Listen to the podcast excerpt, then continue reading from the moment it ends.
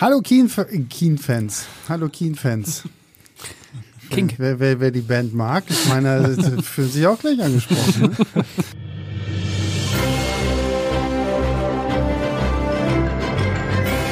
Hallo Kinofans und ein frohes neues Jahr auch von eurer Leinwandliebe Redaktion und natürlich von uns hier im Studio. Mein Name ist Sebastian und ich bin wie immer nicht alleine. Zu meiner Linken sitzt der gute Julius. Hallo Julius. Ja, hallo. Ich freue mich, dass es jetzt endlich klappt. Ich, äh, wir können hier mal einen kurzen Blick hinter die Kulissen geben. Ähm, das ist nämlich schon der dritte Termin, wo wir uns versuchen, hier für diese Aufnahme zusammenzufinden. Und äh, ich musste die ersten beiden Male absagen, weil ich äh, krank war.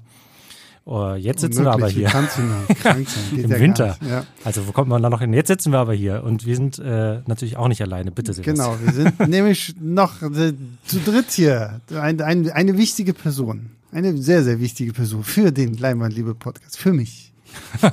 Der gute Pascal. Hallo. Der, Und der, der, dessen Bart immer schöner und kräftiger wird. Das wenn ich stimmt, das mal das stimmt. Also ich, viele da draußen würden sich jetzt wahrscheinlich einen, einen Videopodcast wünschen, um einfach mal diesen tollen Bart zu sehen. Mhm. Aber wenn ihr die alten äh, Livestreams äh, zu Herr der Ringe schaut, da ist er noch nicht ganz so wuchtig. ja, aber wenn man jetzt mal Instagram und so die Tage anguckt, da kann man den Bart sehen. Schön. Aber nach so viel, nach so viel Schmeicheleien und Lob, wie du jetzt gerade über Pascal gehäuft hast, kann das ja eigentlich nur noch schlechter werden für jetzt. Es soll, es soll übrigens nicht so klingen, als würde ich Julius nicht Ja, das hoffe ehren ich. und schätzen Das hoffe ich. äh, als äh, ein meiner Lieblingsgäste hier im Podcast. Oh, das ist doch schön. Ähm, ja, und wir haben uns gedacht, weil Anfang des Jahres ähm, reden wir über die Filme, die so kommen. Und deswegen gibt's diese Woche noch nicht den einen großen Film. Den Podcast gibt's dann nämlich nächste Woche, weil der gute Pascal hat schon The Banshees of Inisherin In, Inisherin. Inisherin. Inisherin. keine Ahnung, ob wir ähm, gesehen und der startet ja diese Woche. Weil wir aber gedacht haben, nee, wir müssen jetzt erstmal die Vorschau machen, gibt's die Banshees einfach nächste Woche. Und ähm, deswegen wird der jetzt hier, glaube ich, auch bei keinem von uns jetzt nochmal explizit auftauchen, weil der kommt jetzt ja eh schon ja. so super früh. Aber wir haben uns jeder fünf Filme rausgepickt, was ich finde dieses Jahr echt so ein bisschen äh, schwieriger war als so in den letzten Jahren davor, weil ich finde, es gibt ja doch so ein paar bessere, größere Titel irgendwie, die hier und da immer mal wieder aufploppen. ja, schwierig war es vor allem, weil ihr beide mir schon die ganzen großen, tollen Sachen Ja, weggeschnappt wer die habt. ganze Zeit krank ist und seine Liste nicht einreichen kann, so sorry. Geh mal ne? arbeiten. Also, ja. Und gleichzeitig mussten wir natürlich dann auch, ähm, das wird äh, Pascal natürlich sehr schwer treffen, so ein bisschen hin und her überlegen. Wir haben jetzt gesagt, okay, wir nehmen wirklich nur Kinofilme Mit einem festen Kinostart. mit einem festen Deutschland. Kinostarttermin in Deutschland.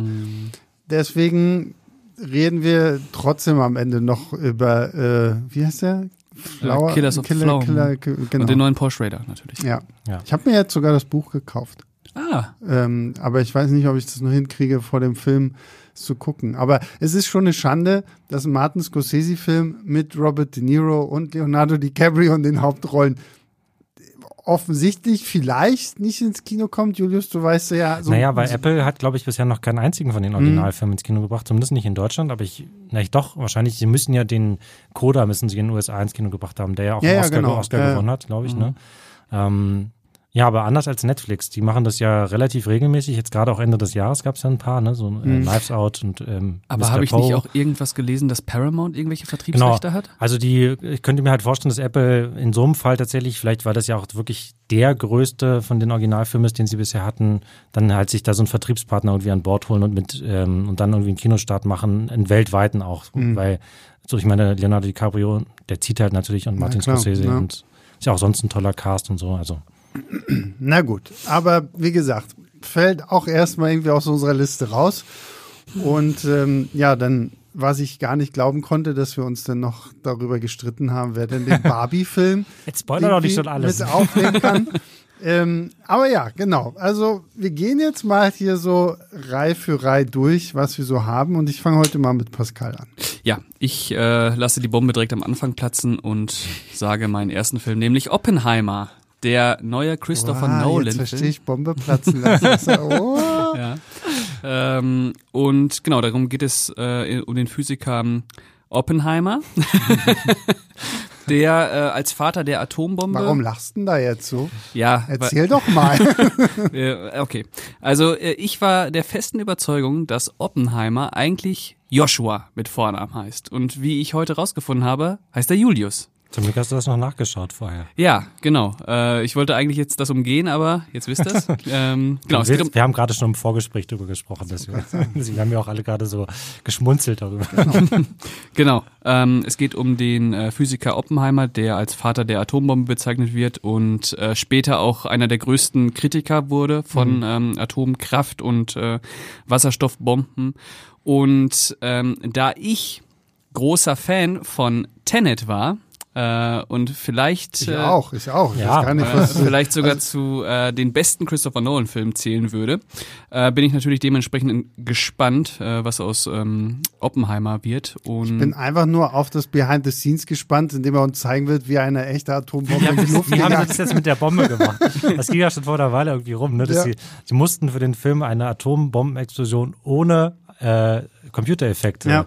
Äh, irgendwie rekreieren irgendwie und wie sie das gemacht haben. Aber ich habe mir ähm, von einem Freund erzählen lassen, es gibt wohl eine normale Bombe, die jetzt auch nicht radioaktiv ist oder sowas, die wohl zumindest so eine Art äh, Atompilz irgendwie in der Rauchwolke auch entwickelt, wo ich mir denke, ja, das wird Weil sich der gute Nolan definitiv geholt haben und gesagt haben, okay, ich brauche da lassen. drei, ich brauche da drei von, damit ich das aus allen möglichen Und Winkeln. Dann, dann war das Budget schon bei 150 Millionen.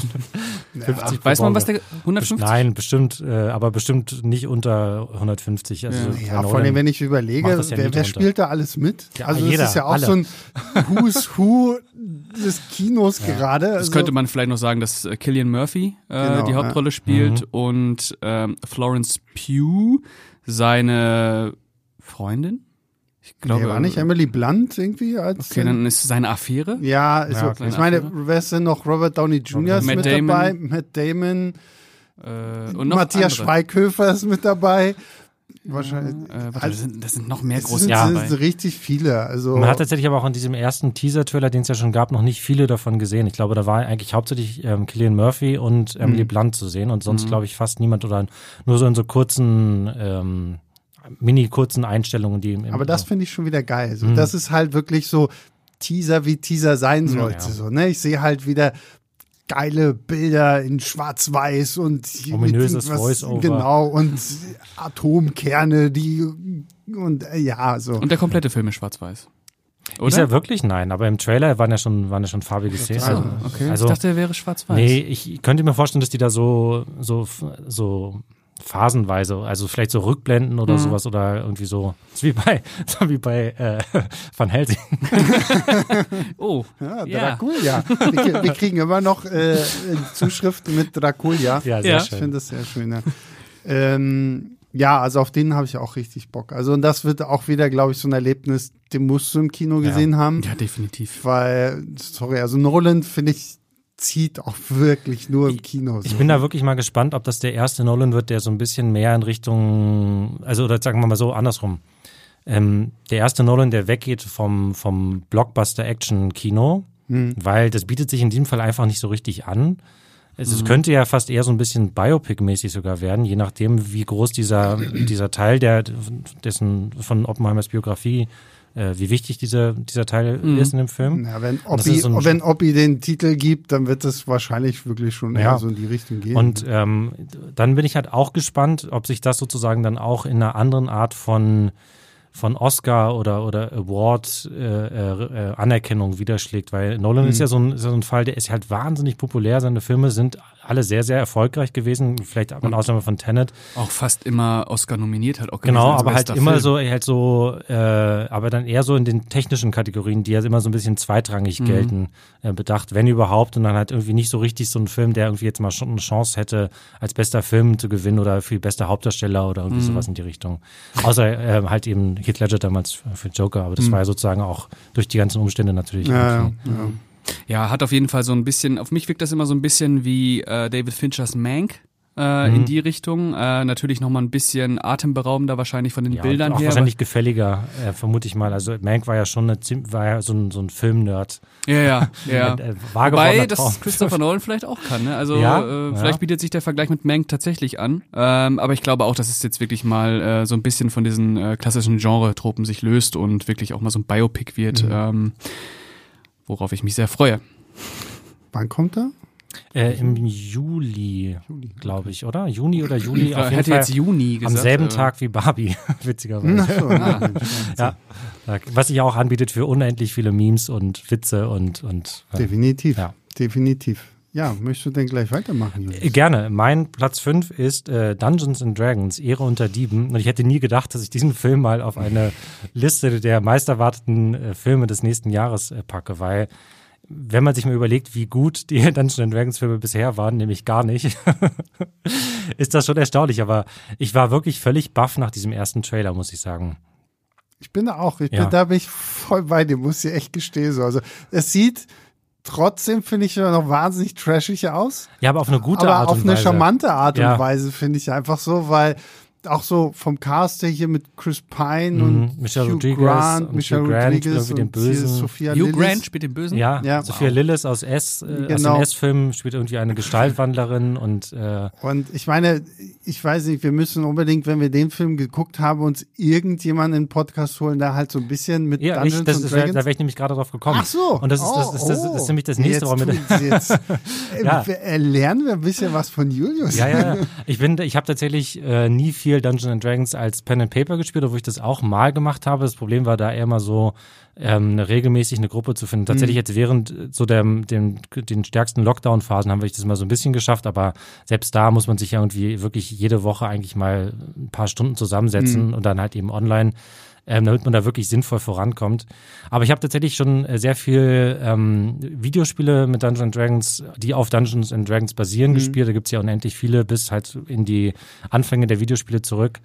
Ähm, auch Bücher gelesen und sowas. Also ich stecke da tatsächlich relativ äh, tief drin in dieser ganzen Welt. Ah, cool. Schön. Und auch da war ich schon im Trailer absolut baff, wie die das halt einfach geschafft haben, diesen 2 Minuten 30, die so ein Trailer ist, halt einfach so viele kleine Anspielungen und Details und sowas zu unterzubringen. Zum Beispiel, woran ich immer denken muss, ist diese, da gibt es eine kurze Szene, ich weiß nicht, ob ihr die euch erinnert, das ist so eine Truhe, die auf einmal zum Leben erwacht Ach so, und ein ja, Maul ja. Kommt. Ich weiß, weiß ich gerade nicht, wie diese Truhen heißen, aber die gibt es auf jeden Fall auch bei Dungeons Dragons. Das ist so ein ganz berühmtes Ding. Ich wollte gerade sagen, das ist aber Ähm, auch in vielen so Fantasy-Games allgemein ja. einfach so diese Fallentruhen, so die Genau. aussehen wie normal und dann kommt da irgendein Monster raus Ja. oder sowas. Und dann gibt es irgendwie so einen, so einen, auch diese ganzen, diese, dieser Eulenbär, der an einer Stelle sogar erwähnt wird. Das ist auch ein ganz, ein ganz klassisches D&D-Monster.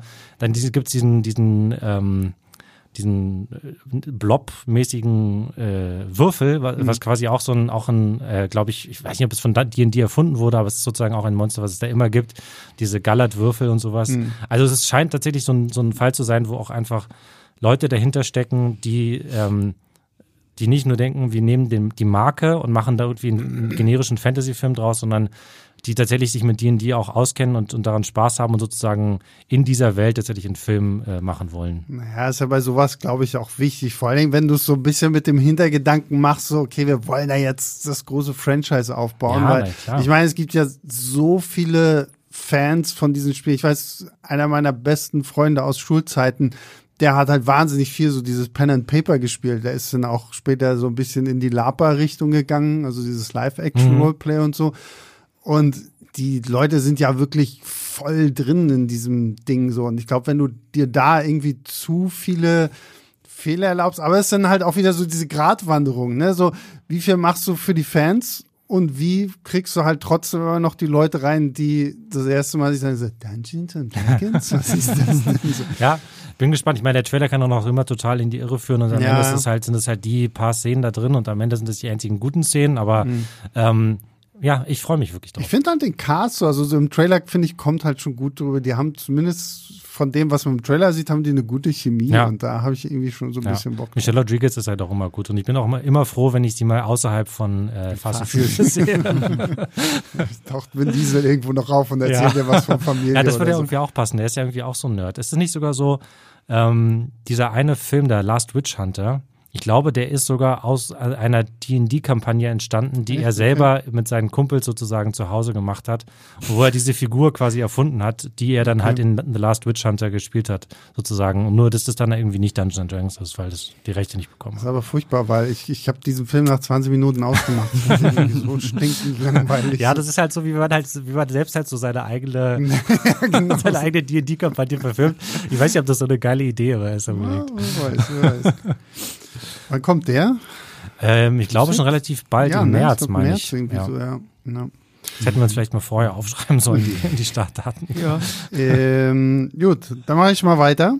Äh, ich habe auf der 5 bei mir tatsächlich Evil Dead Rise stehen, wo ich äh, echt auch gar nicht mehr damit gerechnet habe, dass überhaupt noch irgendwie so ein Evil Dead Film rauskommt, weil ich wusste, dass ja mal irgendwie angesetzt war, dass man so ein Mix aus, so, so eine Art Crossover aus Army of Darkness, also dem dritten Evil Dead Film und diesem Remake von Fede Alvarez irgendwie macht. Und ich war ja damals echt mega positiv von dem, von dem Remake irgendwie überrascht, weil das hat ja doch schon äh, ordentlich reingehauen, so, ne? Also das Ja. hat äh, schon, Allerdings. es war natürlich nochmal irgendwie was ganz anderes, ähm, aber zumindest jetzt bei Evil Dead Rise sind ja Sam Raimi und äh, Bruce Campbell als Produzenten mit dabei. Ich hoffe trotzdem immer noch irgendwo, dass irgendwo so ein Ash Williams mit seinem Kettensägen-Händchen durch die Gegend Aber läuft. war da nicht auch irgendwas in der Post-Credit-Szene vom ersten Teil, dass das irgendwie so eine vage Verbindung gibt, irgendwie zwischen dem Remake und den, den ersten Film? Ja, also in dem Fede Alvarez gibt es ja eine Post-Credit-Scene, wo äh,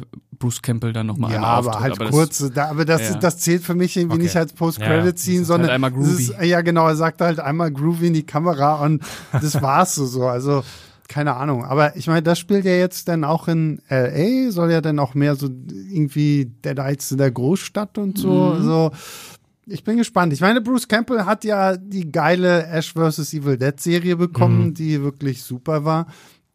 Und ähm, ja, also ich bin gespannt. Man weiß ja irgendwie noch nicht wirklich viel. Es gibt Nee. bis jetzt, zumindest zum, zum Zeitpunkt dieser Aufnahme, auch noch keinen äh, Trailer oder sonst. Es gab ein Nur ein paar Bild, Bilder und genau, sowas, mhm. Die sehr aber blutig war. ja, genau. äh, aber ich habe da Bock drauf. Also Ja. das, das könnte wirklich unterhaltsam werden. Ja, auf jeden Fall. Ähm, ein bisschen schade, dass Fede Alvarez den nicht macht. ähm, das stimmt. Wo ja auch lange Zeit angekündigt war oder im Raum stand, dass er vielleicht noch einen Evil Dead 2 macht, äh, auf den ich auch mega Bock gehabt hätte, weil ich finde den ersten Evil Dead echt grandios. Ähm, aber auf den habe ich jetzt auch Lust. Und der Regisseur, der glaube ich, äh, diesen, wie heißt denn der? Hole in the Ground. Hole in the so. Ground, genau, Lee der hat ja schon- ja. Genau, hat er schon durchaus bewiesen, dass er äh, ein Gespür für Atmosphäre hat. Mal gucken, Mhm. ob er auch gut rumsauen kann. Äh, hat er ja versprochen, das ist richtig schön. Das äh, ist sehr, sehr wichtig bei diesem Film.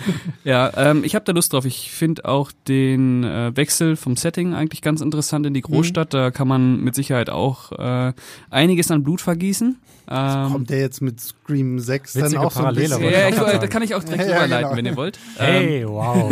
Das ist, mit, das ist ja Äh, Wahnsinn. also ich, ich freue mich total auf Evil Dead Rise.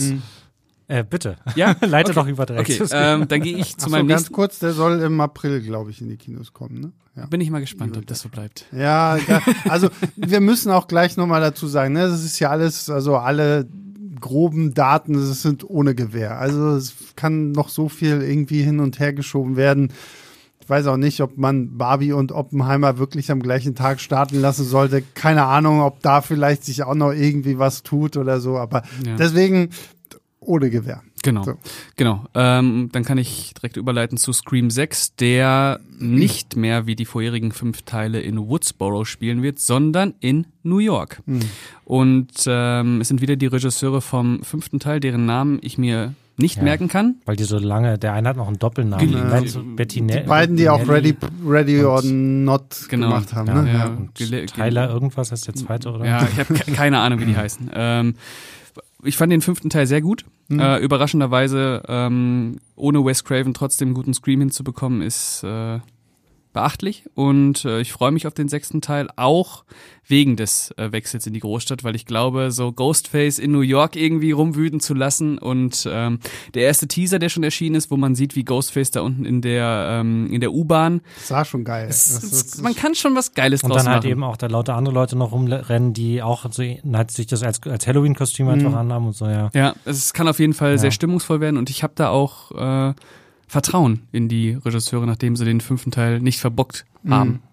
Weil In der U-Bahn sieht man ja tatsächlich auch sogar die Braut aus äh, Ja. Ready or Not. Irgendwie, da Also, ist ja, auch eine so witziges. Easter Egg, ja. Und ich meine, es gab da jetzt auch irgendwie, glaube ich, hätte es am Wochenende, ich weiß nicht, ob das Fanart oder offiziell gewesen ist, so ein Poster von, Mhm. von, von den Ghostface-Umrissen, aber so gemacht, als wenn es der U-Bahn-Plan halt von Ah. New York wäre, so mit den einzelnen Haltestellen und so. Genau, und die einzelnen Haltestelle waren die, waren die Opfer von Ghostface. ah, Ja, das war offiziell. Ach so, ja, ja, nice. Ja, äh, das ja, ist ja. cool. Weil, weil das ist, finde ich, immer so kreativ, wo ich denke, okay, das kann nicht richtig echt sein. So, Mhm. das kann nur Fanart sein, weil ich finde, mittlerweile sind Filmposter so langweilig teilweise geworden. Ja. So, wo ich mir wirklich denke, so, so bei den alten Sachen, wenn ich überlege, wie viele alte Klassiker-Poster ich irgendwie bei mir zu Hause hängen habe oder so, aber jetzt von den neuen Sachen. Ja. Und da, deswegen dachte ich halt, das Scream 6 Ding ist halt irgendwie einfach nur so cooles Fanart, was offiziell geteilt wurde. Aber okay, ja, cool. Ich habe so ein bisschen mit Screen 5 das Problem gehabt, dass ich fand, dass zu viele Figuren überlebt haben, dafür, dass sie erst abgestochen wurden.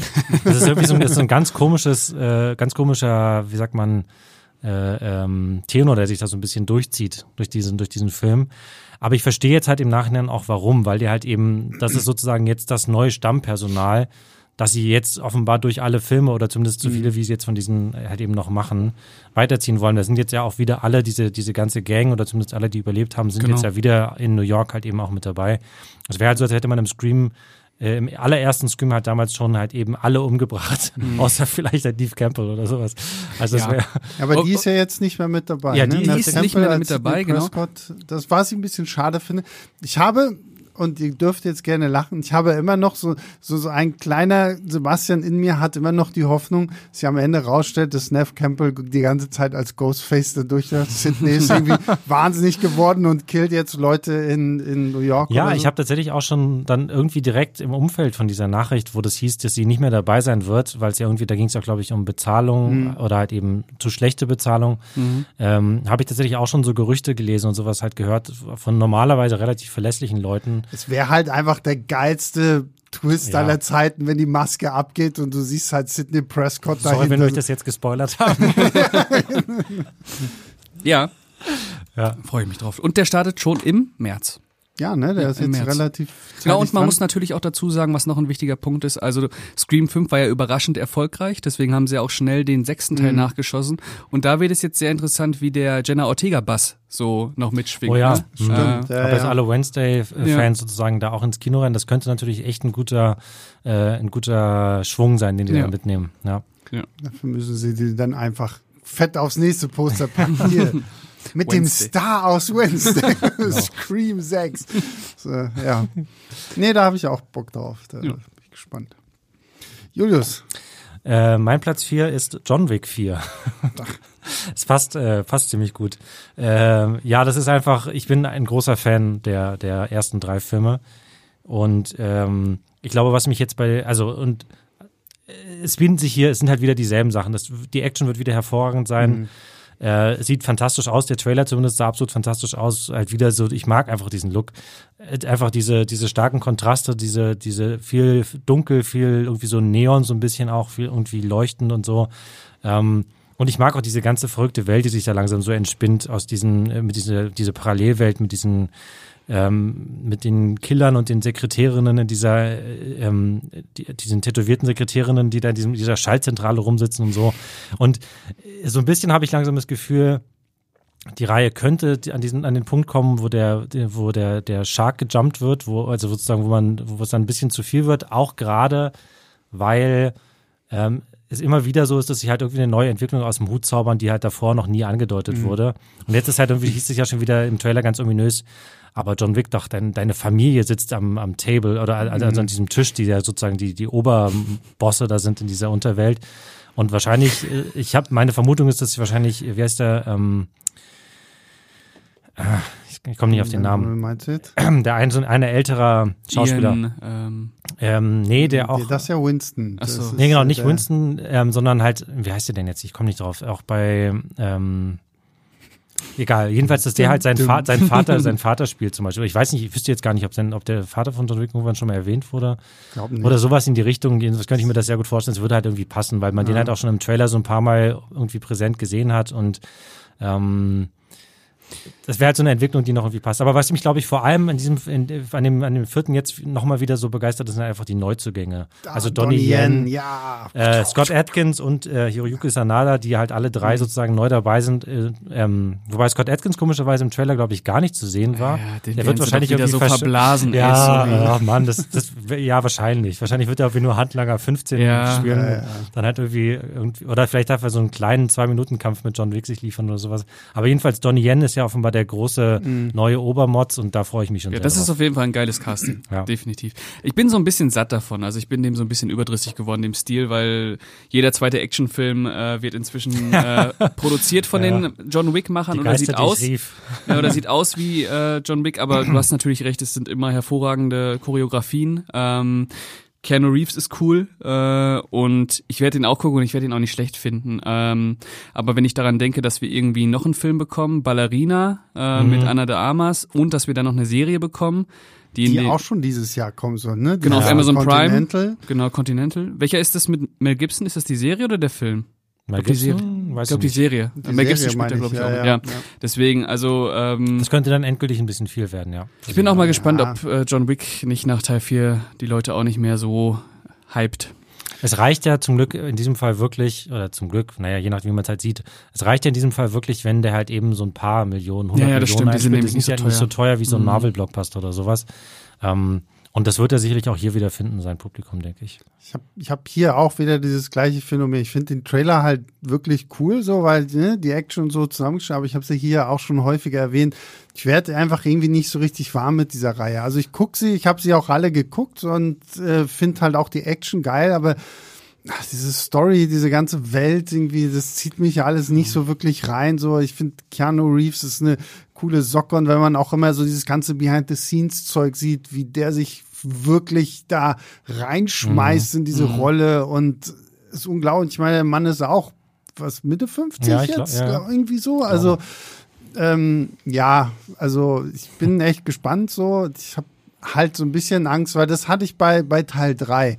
Ich finde, die erste Hälfte fand ich wirklich super und irgendwann hatte ich, das klingt jetzt so super falsch, aber irgendwann kam bei mir so dieses Michael Bay Moment, wo ich dachte so, okay, jetzt kommt noch eine Action, jetzt kommt noch eine, so, so, mir fehlt dann dann irgendwann so, so dieser, dieses große Wow-Erlebnis, weil ich einfach nur die ganze Zeit, ja, prügel, prügel, prügel. Ja, und es alles auf einem ähnlichen Niveau ist halt Ja, die Action, ne? und ähm, deswegen, also ich bin echt gespannt, auch wie lange sie das wirklich noch durchziehen wollen, was so diese Sachen halt mit den ganzen Serien und hier Ballerina da. Ich meine, jetzt haben sie sich mit Anna de Armas natürlich auch nochmal jemanden geholt, die da wirklich ja wahrscheinlich, ich meine, sie hat ja schon in dem letzten Daniel Craig Ja. Bond-Film gezeigt, Und auch, Greyman. ja, wie sie halt so mit diesen Kampf, also das wird schon passen alles, aber ich finde, sie haben für mich halt diese ganze Mythologie hinter dieser John Wick-Welt nicht so wirklich gut ausgebaut. Das ist halt das Problem, wie ich auch schon meinte. Mhm. Ne? Also es wird halt eher so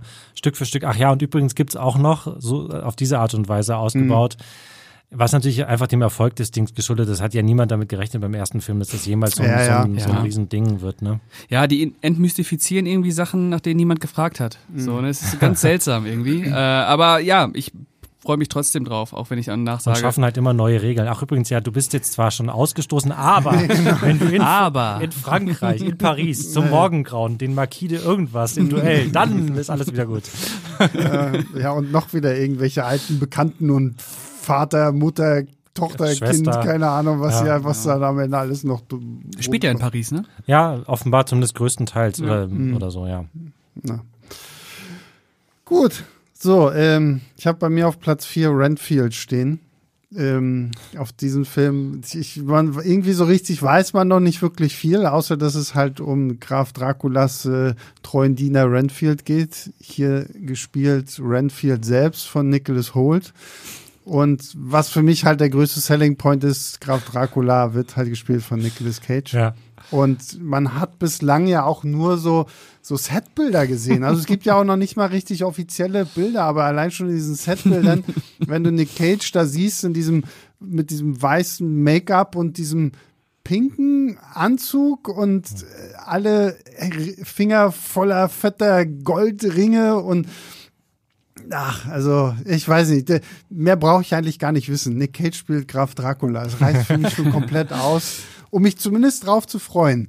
Wo ich ja sagen muss, letztes Jahr dieser Massive Talent, den War fand okay. ich, den, genau, den, den, den fand ich am Anfang wirklich sehr, sehr stark und am Ende wurde er so, Standard, so, leider. so wirklich so hingeflatscht, der Standard. Weswegen ich hoffe, okay, dass dieses Renfield jetzt einfach mal so dieses Nick Cage-Level auch halten kann. Ja, also er wird natürlich eine Nebenrolle haben, ne? Ja. Äh, muss man mal gucken. Also ich als großer äh, Vampir- und Dracula-Fan, das wisst ihr alle, ich lese gerade übrigens mal wieder Bram Stokers Dracula tatsächlich, vorm Einschlafen immer. ähm, freue mich auch sehr auf den Film. Äh, ich finde ja Nicolas Cage als Dracula, das Passt für die Faust das aufs kann Ja, grandios werden. Und Nicholas Holt als Renfield, ähm, das könnte, ich weiß gar nicht, Darren Fletcher macht. Heißt der Darren Fletcher, der Regisseur? Nee, Chris McKay macht den. Ähm, Ja, ja, genau. Einer von den Chris Lego-Movie. Ah, ich dachte, Ja. Darren Fletcher macht den. Okay. Äh, ja, muss man mal gucken, äh, ob der auch eher komödiantisch ausgerichtet ist. so, äh, so wie es bisher klingt, ja. schon, also es geht ja dann noch irgendwie, ähm, Aquafina spielt ja auch noch irgendwie mit, Mhm. so, so ein bisschen den Love Interest, glaube ich, dann auch von, von, von Renfield. Ja. Ja, also ich, Ich- denke aber schon, dass es mehr so in, Mhm. Und, und Funny ist ja auch, glaube ich, auf eine Idee von Robert Kirkman. Oder Ja, irgendwas hat irgendein- genau, der also Walking Dead Zumindest der Walking Typ Dead äh, Comic-Autor hat wohl das zumindest irgendwie als Idee gepitcht und daraufhin ist Ja. dieser Film entstanden. ja, also ich finde ja auch, äh, Nicholas Holt hat in The Menu eine grandiose Comedy-Performance Ja, ja. rausgehauen. Das war sensationell. Äh, deswegen freue ich mich drauf. Ich bin Mhm. mal, bin mal gespannt, äh, wie düster es dann letztlich auch wird und ähm, wie nah er sich vielleicht auch an Bram Stoker hält. Wahrscheinlich nicht. Mhm. Ja, wollte ich grad sagen. Äh, wenn man Nicolas Cage sieht, äh, dann eher nicht. Ja. Aber mal sehen, habe ich Ja. Bock drauf. Ähm, wo du gerade schon Bram Stoker äh, sagst, ähm, äh, zwei äh, Gedanken dazu. Ich glaube tatsächlich, dass dieser Look von ähm, Nicolas Cage auch so ein bisschen ja tatsächlich von Gary Oldman, also nicht ganz so extrem, Mhm. aber so ein bisschen von Gary Oldman in Bram Stokers Dracula inspiriert. Ja. Zumindest so diese, diese rote, weinrote Robe oder so, das sieht so ein bisschen danach aus. Ne? Ähm, und der zweite ist, ich freue mich tatsächlich ein bisschen mehr auf den zweiten Dracula-Film, der nächstes Jahr kommt, nämlich ähm, der heißt äh, The Last Voyage of the Demeter, also der Demeter, Okay. der, das, dieses Schiff, mit dem Dracula, ähm, Pascal wird es wissen, in der, in der Buchvorlage ähm, aus Transsilvanien Nach London. in, nach London Mhm. Und es wird, es ist quasi im, in dem Roman, es ist quasi so eine, so eine Briefsammlung oder sowas, Mhm. in denen halt quasi geschildert wird, dass halt irgendwas auf diesem Schiff sein Unwesen treibt und dann weiß man natürlich als, wenn man das Buch gelesen hat, dass es äh, Dracula ist, der sich sozusagen da aus seinem, aus seinem Sarg immer nachts schleicht und irgendwie die Passagiere umbringt. Ähm, und das wird sozusagen halt eben das, was halt in diesen Brief, Briefen nur geschildert wird, wird aber in diesem Film Last Voyage of the Demeter dann sozusagen äh, die Haupthandlung sein. Mhm. Oh, und geil. macht, und das ist sozusagen dann der, während der halt offenbar der Renfield so ein bisschen mehr in diese komödiantische Richtung neigt, wird das offenbar eher so dann der wirklich gruselige, horrormäßigere? Dracula-Film. Ja, genau. ähm, André Övredal, glaube ich, der diesen ähm, So, ja, der hat Scary Things to Ja, und diesen Jane Doe, ne? Der Autopsie. ja, genau, also auf jeden Fall auch einer, der so ein, so ein horror-erfahrener Regisseur, der, Mhm. ähm, ich glaube auch mit, mit ein paar bekannten Leuten, Liam Cunning- Cunningham aus äh, Game of Thrones ist unter anderem dabei, der, ähm, na, wer heißt der denn? Einer von diesen, von den, von den Ant-Man-Nebendarstellern, von diesem, der Baba Yaga, ähm, Ach so, heißt der ja, denn ja, nochmal? ja. Ähm, der auch bei The Suicide Squad war, ich vergesse leider, da kommt Und leider der gerade nicht auf so den Namen. Das Mädchen. Ja, das Märchen, genau, ja. David das Ja, ja, genau. genau. Ähm, Äh, höre ich gerade zum ersten Mal von, bin ich, äh, hätte ich bei mir aufgeschrieben, wenn ich, wenn ich davon. ähm, aber ich, wir können ja noch mal einen, einen Schritt weiter gehen, was uns vermutlich nächstes Jahr sogar erwartet. Das ist ja von Robert Eggers Nosferatu. Ja, äh, stimmt, stimmt. das wird, das wird der Film schlechthin. Also Ja. der wird ähm, bestimmt auch schwarz-weiß. Wird vermutlich schwarz-weiß, vermutlich vier Stunden. äh, Ja, aber Robert Eggers darf ey, das wird so Der- krank, der, ey, der das wird so das, grandios. Ja. Das- ja, aber ähm, Renfield und äh, dein Film, beide jetzt sehr, das sehr, wird sehr interessant. Ja, ja. Okay, Pascal, du bist wieder dran. Ich bin schon wieder drin. Äh, ich habe jetzt einen kleinen Film und zwar Mission Impossible äh, 7 aka äh, Dead Reckoning, ne? Part Nee. 1. Habe ich Part ja eins, noch Part nie eins. was von gehört. Noch nie Das was ist von das gehört? Impossible. Äh, ich glaube, dazu muss man auch nicht so viel sagen. Ich glaube, handlungstechnisch ist auch noch nicht bekannt, wer der neue große Bösewicht ist und was der Nicht so vorhat. richtig. Ist Also nicht der auch Trailer- total scheißegal. Genau, es wird, wird wieder irgendeine äh, Massenvernichtungswaffe im Ja. Umlauf sein und Ethan Hunt, aka Tom Cruise, äh, wird ähm, Den größten Stunt der Filmgeschichte. Heißt das, haben sie gar So ganz unbescheiden, glaube ich, ja. angekündigt. ja und, und es wird auch stimmen. Einfach und wenn wir das sehen, Ja, denken sie, wir uns sie, haben, sie haben doch schon auch, jetzt gab es doch vor, vor Weihnachten, glaube ich, noch diesen Clip, neun Minuten lang, wo sie zeigen, wie er da mit seinem Motorrad von dieser Klippe springt und dann so einen Bassjump damit macht. Also, ich bleib dabei. Und das soll nicht mal böse gemeint, aber ich glaube, Tom Cruise wird irgendwann bei irgendeinem seiner Filme einfach draufgehen. Weil dieser Mann pusht sich ja so weit immer vor und noch mehr und noch mehr und noch mehr.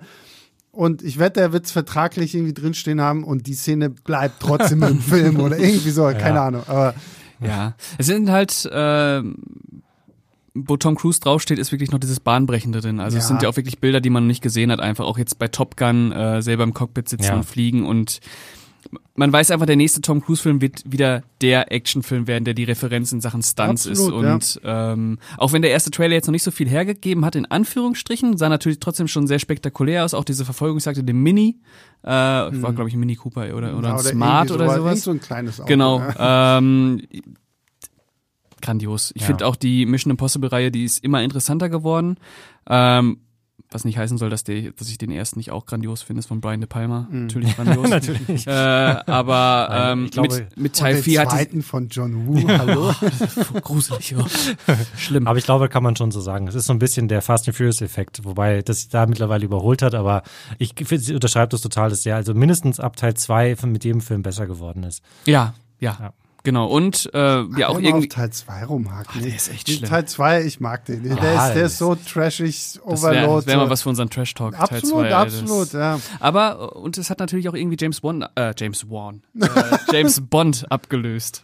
Ja. Ja, absolut. Gerade was halt so die Stuntarbeit angeht. Ja. Ne? Weil ich weiß noch, wie früher jeder Bond-Film, der rauskam, wurde immer über die eine große Stunt-Sequenz gesprochen. Und ja, da redest du eigentlich gar nicht mehr drüber. Gut, jetzt im Augenblick warten wir eh, wer der neue Bond wird oder Ja. nicht. Ähm, aber bei Mission Impossible sitzt du halt jedes Mal und denkst so, oh, was Und du hast nämlich nicht nur diesen einen Stunt in dem Mission Impossible ja. Film, du hast ja wirklich mehrere, Ja, ja, die immer. Ja, und vor allem, ich finde es halt immer so krass, das, kam das nicht auch in diesem Behind-the-Scenes-Video durch, dass dieser Motorrad-Stunt quasi nur der Stunt für den Anfang des Films ist. So genauso wie mit Tom Cruise hängt an einem startenden Flugzeug. So, Ja. Ja. wo war das denn? Ja, die Eröffnungsszene. so, ich ja auch denke so, boah, wie krass so. Ne? so ja. ähm, nee, der, ist, der, der Typ ist schon echt verrückt so. Und, aber das, er ist wirklich für mich einer der letzten großen Actionstars. So, ne? Also das ist so, das ist noch so einer der, wo ich sage, okay, ah, da steht Tom Cruise drauf. Ich weiß nicht, worum es geht. Ich gehe aber, ich. ich, gehe rein und gucke mir das an, weil Ja. der Mann steht zumindest für Qualität, finde ich. Weil wenn er in seinen Filmen da mitmacht, dann bemüht er sich ja auch wirklich, dass äh, was Gutes Warum bei kommt. rumkommt. Ja. So. Und ich meine, kein Mensch hat eine Fortsetzung zu Top Gun gebraucht. Kein Mensch hat danach gefragt und da hat es trotzdem hingekriegt, dass Leute sagen so, okay, wow, geil, so Ja. Top Gun Maverick, so, ne? Ja, ähm, ja finde ich schon krass. Nee, auf den habe ich auch echt Bock. Das ist ja zum Beispiel auch echt ein großer Unterschied zu einem Dwayne Johnson, sagen wir jetzt mal, den man ja auch durchaus als großen Star und großen Actionstar irgendwie bezeichnen kann. Und der sogar auch wie Tom Cruise irgendwie immer dieselbe Rolle eigentlich auch spielt.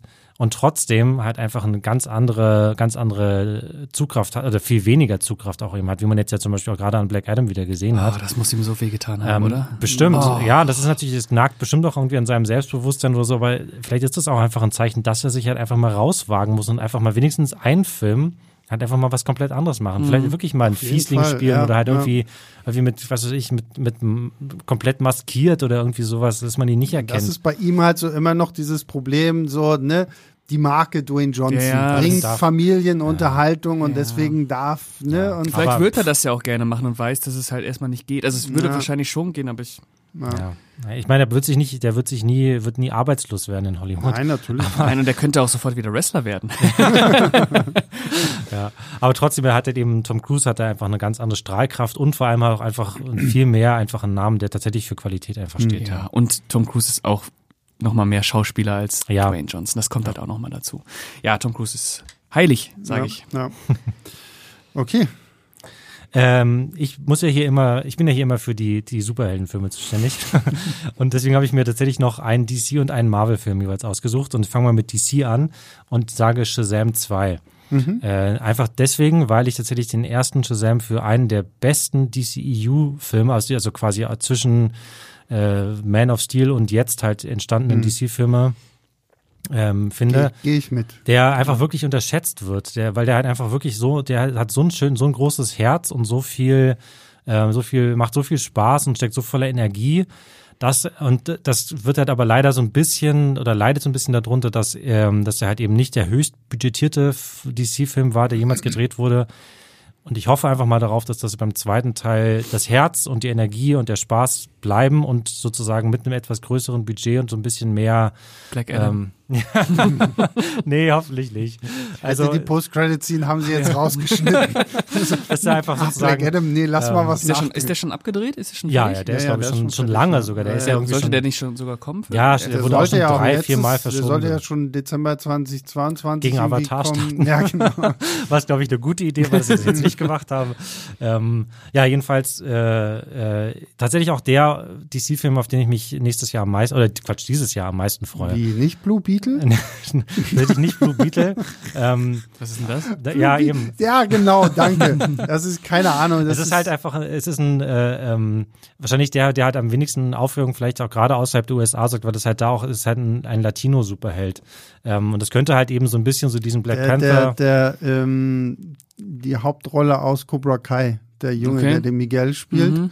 Der wird hier halt Beetle, genau. diesen Blue Beetle und der, ich weiß gar nicht mehr, so, der kriegt irgendwie so einen heiligen so eine Aus- Skarabäus oder irgendwie sowas. Und, Skarabäus und dann kriegt er halt irgendwie so einen Anzug und äh, kann halt mit dem also halt es mit klingt halt super gaga und Ja. ähm, ich weiß halt auch nicht. Es ist so- auch nicht der, ist bei weitem nicht der bekannteste Superheld, DC-Superheld natürlich oder so, aber es ist grundsätzlich finde ich es schön, dass halt eben auch da wieder halt eben versucht wurde, nachdem jetzt letztens schon Batgirl in die Tonne getreten wurde, halt so ein bisschen auch mal ähm, nicht weiße Männer Ja. in den Mittelpunkt zu stellen, sondern halt irgendwie ähm, ne, halt eben, dass alle Superhelden sein dürfen, das ist eigentlich super.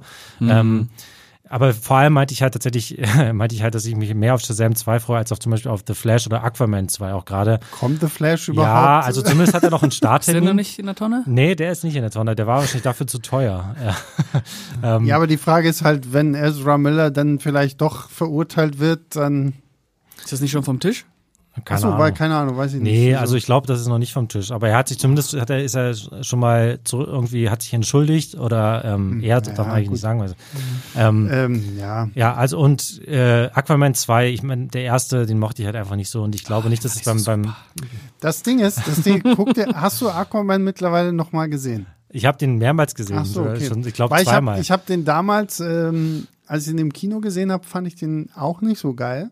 Habe ich jetzt nochmal wieder geguckt, bin jetzt ein großer Aquaman-Fan. Nee. Also Je- vor allem das je ist so richtig schön, schön Richtiges Ja, Trash-Spektakel. genau, es ist Nee. richtig Trash, Ja. aber auf so einem, auf so einer hohen Skala, so, das ähm, ne, macht schon Spaß. Ja, nee, also was mir, was mir halt beim mehrmaligen Schauen umso mehr aufgefallen ist, dass einfach jede Szene mit einer Explosion endet. Wenn sie nicht mehr wissen, was jetzt noch gesagt werden soll, explodiert irgendwas oder beginnt die nächste Action-Szene.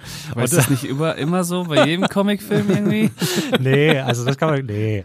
Ähm, also keine Ahnung. Ich, deswegen freue ich mich auf jeden Fall mehr auf Shazam 2 als auf, auf die anderen DC-Filme nächstes Ich hoffe, dass sie bei Shazam 2 es hinkriegen, weil jetzt haben wir ja dann auch so diese Shazam-Familie. Ja, ähm, dass das nicht so untergeht. Weil ich meine, du hast ja dann, wie viele sind es denn? Sechs, sieben Sechs, oder sieben, irgendwie ja. so?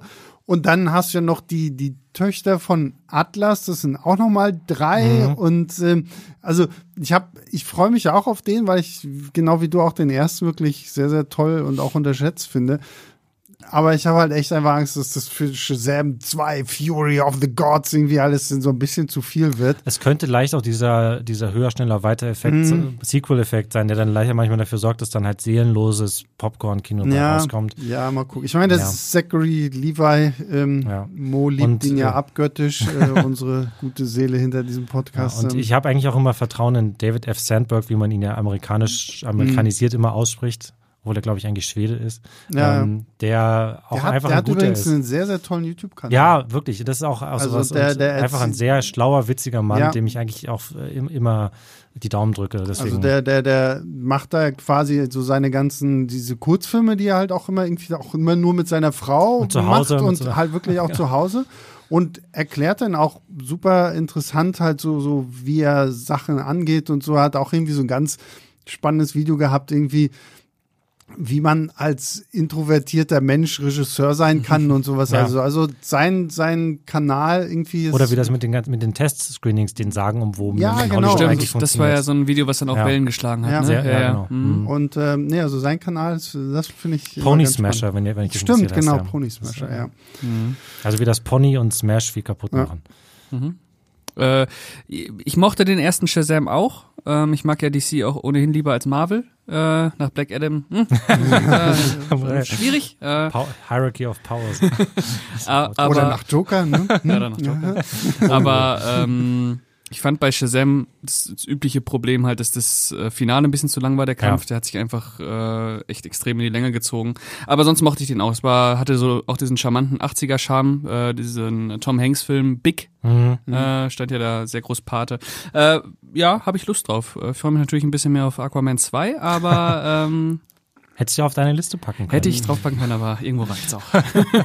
Er hat ja noch einen anderen zweiten Teil auf Oh, ja, seiner ja. Liste, der viel, viel wichtiger Der war ist. wichtiger. Oh ja, Ja, oh ja der war wichtiger. Das erkläre ich euch auch gleich, warum. Okay, kommen wir zu meinem Film, den ich hier auf meinem Platz 3 habe. Die Frau im Nebel. Ich finde ein furchtbar beschissener Titel, wenn ich ehrlich sein darf, weil ich glaube, das Englische ist Decision to Leave. Mhm. Der neue Park Chan-wook-Film, der ja auch seit 2016, glaube ich, äh, mit die Taschendieben. Ich meine, er hatte Ja. noch irgendwie diese irgend so eine mini Die Libelle Genau. mit Florence Pugh, die ist sehr gut. Und ähm, jetzt gibt's mal wieder einen Film, den Christoph schon irgendwie als den besten Park Chan-wook-Film verschreit. Ich bin gespannt. Ich meine, ich habe ihn noch nicht gesehen. Ich weiß, Pascal, du hast ihn schon gesehen. Ähm, ich weiß tatsächlich auch kaum irgendwie was, außer dass es irgendwie um einen Polizisten geht, der irgendeinen Todesfall untersuchen soll, wo alle glauben, ja, okay, das ist Suizid gewesen oder so. Genau. Und er ist sich dabei nicht so ganz einig und trifft dann halt auch die Frau des Opfers und ähm, also ich habe da Bock drauf. Also das ist auch wieder so ein Punkt, wo so Park Chan Wook ist halt gekauft so. Also ja. ähm, ich fand eigentlich bis also es gibt zwar so ein paar Filme, wo ich sage so, na okay gut, die sind jetzt nicht so ganz so meins, aber Stoker oder was? Ne, ich, ich sag nicht, dass Stoker ein schlechter Film ist. Also wir hatten jetzt gerade ein äh, äh, vor diesem Podcast noch so ein, so ein Meeting mit Christoph äh, im Zusammenhang mit Park Chan Wook auch. ähm, ich finde Stoker ist immer noch ein guter Film. Stoker ist ja der einzige Hollywood-Film, den Park Chan Wook irgendwie gemacht hat. Ähm, Neben der Serie halt. ja, genau. Ähm, ich fand den auch immer noch stark so, aber Ja. ich, ich finde, es war so, du hast schon gemerkt, so, glaube ich, das, ich glaube, das Problem ist bei sowas wie Stoker, das hat man, finde ich, auch krass an diesem, an Behind-the-Scenes-Material gesehen. Park Chan-wook spricht ja was kein richtiges Wort Englisch und du hast halt bei diesen Set-Sachen immer gesehen, es war halt immer ein, ein Dolmetscher daneben. Und ich glaube, das, das, das stört halt irgendwann wahrscheinlich auch so ein bisschen. Ja, oder so, sorgt zumindest dafür, dass halt so ein bisschen durch Reibung irgendwas verloren geht oder durch, durch die Übersetzung. Halt Also da bin ich einfach so bei seinen koreanischen Sachen dann doch eher dabei. Ja, wie das wohl ist, wenn man einen Film dreht und die Sprache der Schauspieler nicht Ja, versteht. ne? Wenn man also sich es den ist anguckt, echt dann. äh, krass. Also, Ich meine, das ist ja nicht das erste Mal, also auch in Quentin Tarantino, wie der bei Inglourious Bastards, muss ja auch irgendwie damit irgendwie geleben können, dass die, die Hälfte der Zeit Deutsch oder Französisch oder Italienisch oder Spanisch oder was Ja. auch immer Da gesprochen gibt es wird. aber ein interessantes Interview mit Daniel Brühl, äh, wo er sagt, ähm, wenn er seine, seine Zeilen bekommen hat, seinen Text und davor gelesen hat und so ein bisschen geändert hat, äh, hat Tarantino das immer sofort rausgehört, dass Ah, irgendwas krass. nicht stimmt. Äh, okay. krass, und, krass, krass. Aber äh, ja, ähm, Michael Haneke mit Funny Games, der spricht kein Wort Englisch. äh, so, also äh, bei seinem Remake äh, hat dann gesagt, alles das einfach ins Englische übersetzen und dann genauso spielen. Ich zeige euch die Szene vorher und ihr macht das einfach. Ja, So. das Ja. beste Möglichkeit und beste Art und Weise, ein Remake zu machen. Ja, So wie bei diesem Psycho-Remake, was einfach also Einstellung für Einstellung dasselbe ist, Ja. nur gerade Leuten wird halt die- in Farbe. die größte Hommage aller Zeiten. ja. Ja. Äh, ja, der ist sehr, sehr gut, um das jetzt noch einmal hier noch anzubringen. Ich möchte gar nicht äh, mehr dazu sagen, außer es ist nicht der beste Park Chan-wook für mich, aber es, der ist sehr, sehr gut. Mhm. Ja, ne, habe ich Bock drauf. Weiß nicht, wie sieht's bei dir aus, Julius? Ja, ich auch. Äh, die, die Taschendiebin war, glaube ich, wann auch immer er jetzt genau rauskam. Ich weiß das le- genau ja leider auch nicht. Übrigens auch ein furchtbarer deutscher Titel von dem, Ja, ja. von dem Film. Das scheint so ein bisschen so ein Thema zu sein, Ja, was ja. sich durchzieht durch seine äh, Filmografie. War, glaube ich, sogar mein Platz eins in dem Jahr. Ähm, Und äh, den fand ich nämlich, fand ich wirklich absolut großartig. Hm. Ich weiß gar nicht, wo der bei mir in dem Jahr war. Also ich glaube zumindest auch in der Top Ten und so, aber ja. Gut, Pascal, jetzt Magic Mike 3. Magic Mike 3. Guck mich so darfst fragend darfst an, so, so darf ich ja, das darfst, sagen? Ja. Darfst du sagen, darfst du sagen, ja. Genau. Darf, ich, darf ich auch sagen, dass ich noch nie einen Magic Mike Film gesehen habe? Äh, dann hoffe ich aber, du machst das vorher noch und guckst dir die beiden an, bevor Naja, der ich hoffe, kommt. du, ich, ich hoffe auf, ich setze auf dich, dass du gleich morgen mit hier wieder einem neuen Blu-ray-Paket für mich ankommst. Ja, Weil äh, das, das schleift übrigens ein bisschen, mein Freund. ich, hab, ich wollte dich eh noch drauf ansprechen. Ich habe was Das auf Lager, was ich ist- dir das- mitgebe. weil- Muss ich aber erstmal wissen, ob du schon gesehen weil hast. Pascal hat äh, mir jetzt schon so ein paar Sachen, also durch Pascal habe ich die ganzen Texas Chainsaw Massacre, also die meisten, Die, ne, die man einige es kriegt gibt, man, ja. genau, die man hier irgendwie auch kriegen kann. Ein paar Paul Schrader Ein paar, paar Schrader-Dinger und so, Mhm. also, ja, ja, deswegen. Ja, ja. Aber wir, wir reden nach der Aufnahme. Ja. Okay, Magic Äh, Mike. Magic 3. Mike 3, genau. Ähm, es ist Magic Mike's Last Dance, glaube ich. Magic ne? Mike's Last Offizieller Dance. Titel, ja. Äh, ich weiß, der auch in Deutschland so? Bestimmt. Ich glaube, Magic der, ja, bestimmt. Okay. Ja, Magic ähm, Mikes letzter Tanz. erneut äh, Channing Tatum als Mike, ähm, der nicht mehr strippt, sondern Barkeeper geworden ist. Und dann auf eine Frau, gespielt von Selma Hayek, trifft, die ihn äh, dabei unterstützt, seinen großen Traum zu erfüllen, nämlich eine Live-Strip-Show auf die Beine zu stellen. Das ist so ein bisschen äh, die Story, da gibt es natürlich wieder viele Probleme. Und ähm, was ich sehr schön finde, ist, dass Steven Soderbergh äh, wieder Regie übernommen hat, der den ersten Teil gedreht hat, ähm, den ich okay finde. Den zweiten Teil finde ich richtig, richtig gut. Das ist eine unfassbare Sause. Äh, selbstironisch, super sexy und ähm, voll nach vorne. Ähm, deswegen habe ich Lust auf den dritten Teil, denn ähm, ja, irgendwie sind die halt sehr sympathisch. Äh, die machen unfassbar viel Spaß. Die sind, ähm, wie gesagt, sehr selbstironisch und Channing Tatum mag ich auch. ja. Äh, Aber warum findest du denn, warum freust du dich jetzt wieder, dass Soderbergh zurückkommt, wenn du den zweiten, wo er nicht Weil ich- hat, eigentlich Genau, ähm, weil ich äh, Soderbergh halt total gerne Ja, mag. Ähm, ich finde, es ist einer der interessantesten und vielfältigsten Regisseure, die Auf wir so jeden haben. Fall. Also es, jeder Film ist ja was anderes quasi, deswegen bin ich äh, Man hat ja seine iPhone-Phase, man hat ja. genau, genau. Deswegen äh, bin ich sehr gespannt, wie das ähm, weitergeht. Der Trailer sah ja schon ähm, sehr gut aus. Es scheint ja auch äh, jetzt ordentlich Fesselspielchen zu geben. ähm, und durch die Show kann er ja auch noch mal so einen richtigen, äh, so einen richtigen, Sch richtigen Showcharakter kriegen, einfach der Film, wenn er jetzt Ja. auch so eine riesige Choreografie auf die Beine gestellt wird mit vielen Tänzern und so weiter. Ist auch mal was Neues äh, bei Soderbergh, deswegen äh, bin ich da ähm, sehr gespannt drauf. Vor allem, das ist ja fast so ein bisschen so ein Meta-Ding, ne? Ich habe, wenn ich das richtig gelesen habe, ist die ja, ist das quasi so, was äh, spiegelt das so ein bisschen, was in der Realität auch passiert Genau. ist, dass sie nämlich nach dem zweiten Film gab es auch so eine echte Magic Mike Tour.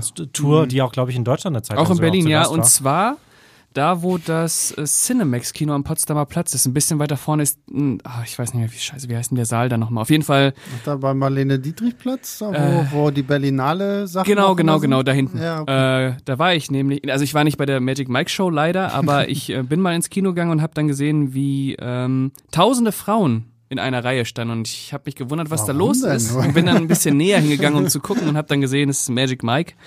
Äh, ja, tatsächlich, genau. Da ähm, hat, hat die Realität erstmal die Fiktion überholt und jetzt äh, wird sie wieder zurück auf die Witzig, ja. Fiktion Ich meine, das war sogar auch sozusagen die Idee oder der ausschlaggebende Punkt, warum Soderbergh dann eben gesagt hat, es sind jetzt ja schon ein Weilchen her, die beiden ersten Filme.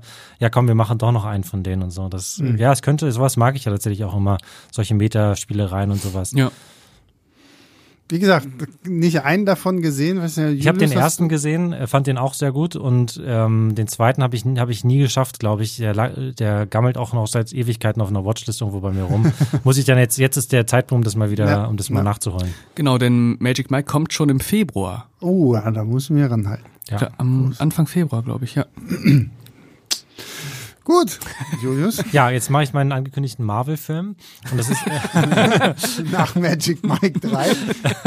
und das ist Ant-Man äh, and the Wasp Quantumania. Ähm, der von den drei, glaube ich, Marvel-Film, MCU-Film, die es nächstes Jahr gibt, äh, der ist, auf den ich mich tatsächlich am meisten freue, wobei es eher ein knappes Rennen Guardians ist. Ich bin da nie so ein großer Fan der ah, Guardians-Filme ja. gewesen. Stimmt, ich kann mich ähm, grob erinnern. Ja.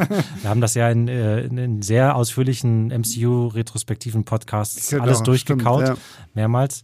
Ähm, doch, aber wobei ich schon sagen muss, der, der Trailer, den ausführlichen, den es zu äh, Guardians of the Galaxy Volume 3 schon gab, der hat mich schon auch sehr abgeholt. Den fand mhm. ich auch schon sehr, sehr gut.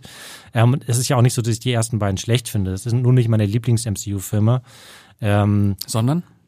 Sondern. Äh, Was sind deine Lieblings-MCU-Filme? Ähm, also ich würde sagen, jetzt gerade ist der Favorit ist auf jeden Fall Avengers Endgame, weil das halt sozusagen einfach dieser große, ja. ähm, der große Schlusspunkt war. Und dann, deswegen, da komme ich jetzt nämlich auch wieder zu Ant-Man zurück. Ich mag tatsächlich die ersten beiden Ant-Man-Filme sehr, sehr, sehr gerne. Und ich finde, die sind ebenso wie zum Beispiel auch Shazam, gehören zu den unterschätztesten und leider auch am wenigsten gesehenen. Das mit dem leider oft am wenigsten gesehen kann man auch äh, bestimmt statistisch unter, unter, untermauern. Ähm, und gerade der Ant-Man and the Wasp, äh, der, der, der zweite Film, also der ist halt wirklich einfach ein so herzerwärmendes und schönes Stück äh, Superheldenkino, was halt irgendwie auch so viel, so untypisch ist und so viel anders macht als, als sonst halt viele andere MCU-Filme. Ähm, deswegen hoffe ich da auch, dass das halt einfach in diesem dritten Teil auch mitgenommen wird und ähm, da muss ich jetzt noch mal ein bisschen weiter ausholen. äh, ich bin wirklich ein großer MCU-Fan. Aber ich merke selbst bei mir jetzt auch, und ich glaube, das geht vielen, vielen anderen Leuten auch so, es fehlt so ein bisschen der Schwung gerade einfach mhm. bei Marvel. Es war jetzt diese, diese Phase 4, die jetzt so nach Avengers Endgame, da war einfach viel, viel dabei, wo man noch nicht so richtig weiß, wo führt das jetzt hin. Da war auch, auch je nachdem, wie man es halt eben sieht, mal mehr und mal weniger deutliche Qualitätsschwankungen. Ja. Ähm, es gab viel, Gemurre und, Ge und Geknurre auch so im Internet, was man ja sonst beim MCU eigentlich fast gar nicht hat. Und ähm, ich hoffe darauf, dass das halt mit, mit ähm, Quantumania jetzt endlich mal so ein bisschen der Startschuss ist, nachdem ich das schon bei Doctor Strange 2 gehofft hatte und irgendwie bei, gefühlt eigentlich bei jedem, der jetzt immer, der jetzt halt in den letzten Monaten und, oder halt in diesen zwei Jahren rausgekommen ist. Ähm, dass jetzt also mal irgendwie endgültig klar wird, wo geht es hin. Jetzt haben wir zum ersten Mal Kang ja. von Jonathan Majors gespielt, der sozusagen der, der, der, der neue Thanos wird, der neue große Oberbösewicht. Das finde ich ist auch das, was Teil 3 ja denn so unterscheidet von den ersten beiden, weil ja. die ersten beiden Ant-Man-Filme waren ja wirklich also losgelöst eigentlich von, von dem großen Drumherum so. Und jetzt hast du das erste Mal so einen Ant-Man-Film, der ja eigentlich essentiell wichtig ist, weil sie halt eben die nächste Figur einführen, die halt Thanos ablösen wird. Ja. Und mit diesem Kang the Conqueror, das muss jetzt halt dann auch irgendwie funktionieren, so dass da dieses ganze Thema Multiverse, was jetzt in Phase 4 auch noch nicht so richtig gegriffen hat, nee. finde ich, das muss jetzt halt mal wirklich äh, zu tragen kommen und äh, und die müssen jetzt halt einfach mal sehen, dass die, dass halt sozusagen jetzt mal die Leute wieder so die ganzen verstreuten Fans, die irgendwie sich Moonlight angeschaut haben und irgendwie nicht so richtig wussten, hä, was soll das jetzt irgendwie mhm. bedeuten oder ähm, was weiß ich was alles ne. Ich, ich fand so, ich fand ja zum Beispiel auch Black Panther 2 wirklich wirklich toll. Ich habe, ähm, mhm. ich fand es schön, dass es so einen sperrigen und und und irgendwie Pascal schüttelt den Kopf. Furchtbar. Furchtbar. so einen sperrigen und irgendwie ungemütlichen MCU-Film halt eben auch, auch geben darf tatsächlich, der halt einfach so viel sozusagen, wo es halt so viel um Trauerarbeit geht und, und diese Bewältigung von so, auch ja dieser realen Tragödie, mhm. dem, dem Tod von Chadwick Boseman. Ähm, Trotzdem sehe ich aber total, wenn man sich den anschaut und halt irgendwie das davor zehn Jahre so hatte, dass es immer weiter, weiter, weiter, weiter, weiter zum nächsten, sozusagen auf den nächsten Höhepunkt zusteuert, dass man dann irgendwie auch, auch irgendwann äh, das Interesse verliert oder, oder so ein bisschen frustriert zumindest ist oder so. Und das muss jetzt vielleicht einfach mal wirklich halt auch damit, damit alle Leute mal wieder, und ich, oder zumindest ich persönlich würde mir das für mich wünschen, dass ich wieder zurück in diese, in diese alte Begeisterung auch irgendwie komme. So gerne ich dieses mhm. ganze Universum und diese ganze Avengers-Welt auch immer noch. Es braucht wieder einen großen Knall, wo ja. die Leute wirklich wieder aufmerksam werden und sagen so, okay, die können doch noch was. Aber das ist halt, finde ich, so, ich finde, Marvel müsste sich jetzt wirklich ein bisschen mehr trauen. So. Also gerade auch, was jetzt wirklich mal, ich finde, was bei Marvel wirklich fehlt, ist so, dass man tatsächlich auch mal die Handschrift der Menschen erkennt, die da irgendwie Mhm. hinter der Kamera stehen. Oder So, mehr noch, äh, zumindest und, regelmäßiger. Und, sowas und gibt, ja. auch sowas, was sie in Phase 4 hatten, diese What-If-Serie, die ja versucht hat, so mal so ein bisschen so, was wäre wenn zu spielen und so. Die haben sich nichts getraut. So, das waren so, so, das waren, da waren ein paar nette Sachen irgendwie mit dabei. Ich kann mich noch an die Doctor Strange-Folge erinnern Mhm. und die Zombie-Folge. Aber alles andere war so, so wischiwaschi. Und ich glaube, Marvel müsste einfach auch mal so ein bisschen gucken, zu sagen, okay, die Leute, die uns von Anfang an geguckt haben, sind jetzt halt auch 10, 11, 12 Jahre älter geworden. Ja. Die wollen jetzt vielleicht auch mal ein bisschen was mit mehr Wumms, mit ein bisschen mehr Charakter irgendwie haben und nicht immer den gleichen. Aber gut, dann hast du halt so einen Eternals, der halt dann komplett unter die Räder kommt. Ja. Ne, weil, Das weil, war der einzig gute äh, MCU-Film aus Phase 4, fand ich. Aber ich bin ja sowieso nicht so im Game drin, aber was, was bei mir fühlt es sich so an, als würde das alles gar nicht mehr zusammenhängen irgendwie. ja, das äh, ist genau, das meine ich. Äh, und die Figuren, ich habe gar keinen Plan, wie die irgendwie wieder zusammengeführt werden. Ja, und und wie soll denn halt- Ant-Man auf die Eternals treffen? Genau, das ist halt sowas dann, äh, höchstens wenn man halt dann irgendwie so tief in der ganzen Materie steckt, wie Sebastian oder ich das halt eben tun, weil wir uns auch irgendwie tagtäglich damit beschäftigen und irgendwelche Gerüchte lesen und was weiß ich und irgendwelche Theorien anste an, äh, anstellen, dann kann man irgendwie, okay, ja, vielleicht dann irgendwie in zwei Jahren und dann in fünf Jahren und aber so So das ne, Gefühl hatte ich bei keiner Phase vorher. Das war wirklich alles immer so aus einem Guss. Das Ganz ist genau. wirklich alles zusammen. Ganz Na, genau. das, das ist das ja auch was, was Christoph mal meinte, so dass die Post-Credit-Scenes früher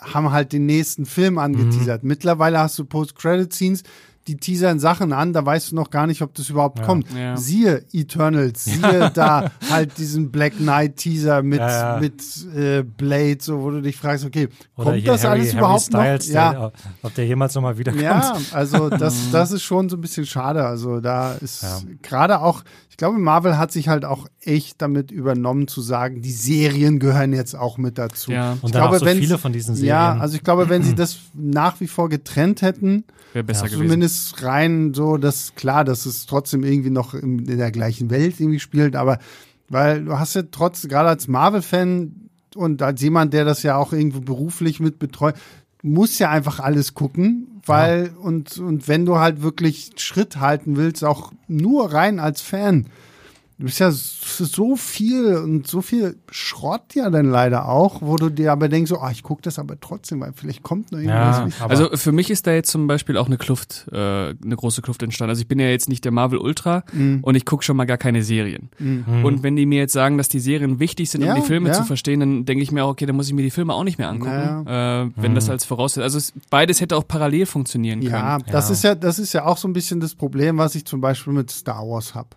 Wenn mir dann immer wieder irgendwie erzählt wird, so, ah, aber in dem Roman oder in dem Comic wird das doch erklärt, wie das funktioniert. Ich so, so, ja, aber ich gucke nur die Filme, maximal vielleicht jetzt mittlerweile auch noch die Serien. Wobei es bei den Serien bei Star Wars ja ist, dass die zwischen den Filmen spielen Ja, genau. momentan also noch das, okay ist. Das, das geht alles noch. Aber, aber selbst dann taucht irgendwie hier bei, bei Boba Fett dieser, wie heißt der, dieser Kopfgeldjäger mit dem Hut da auf. also Cat Bane. Ja, den man auch Ja. nur kennt, wenn man halt irgendwie dieses eine Comic gelesen hat. Na, oder, nee, oder? Cat Bane kennst du auch aus hier den, den, den anderen Animationsserien. Ah, ja, oder gut, oder, genau, oder stimmt, das ist auch ganz häufig so, dass Clone du das Wars oder und Clone Rebels Wars und Rebels und sowas, so, ja. aber das ist ja auch schon fast Klar, wirklich klar, Nerd, ja, natürlich, ja, ja. Insiderwissen, ne, oder so, ja.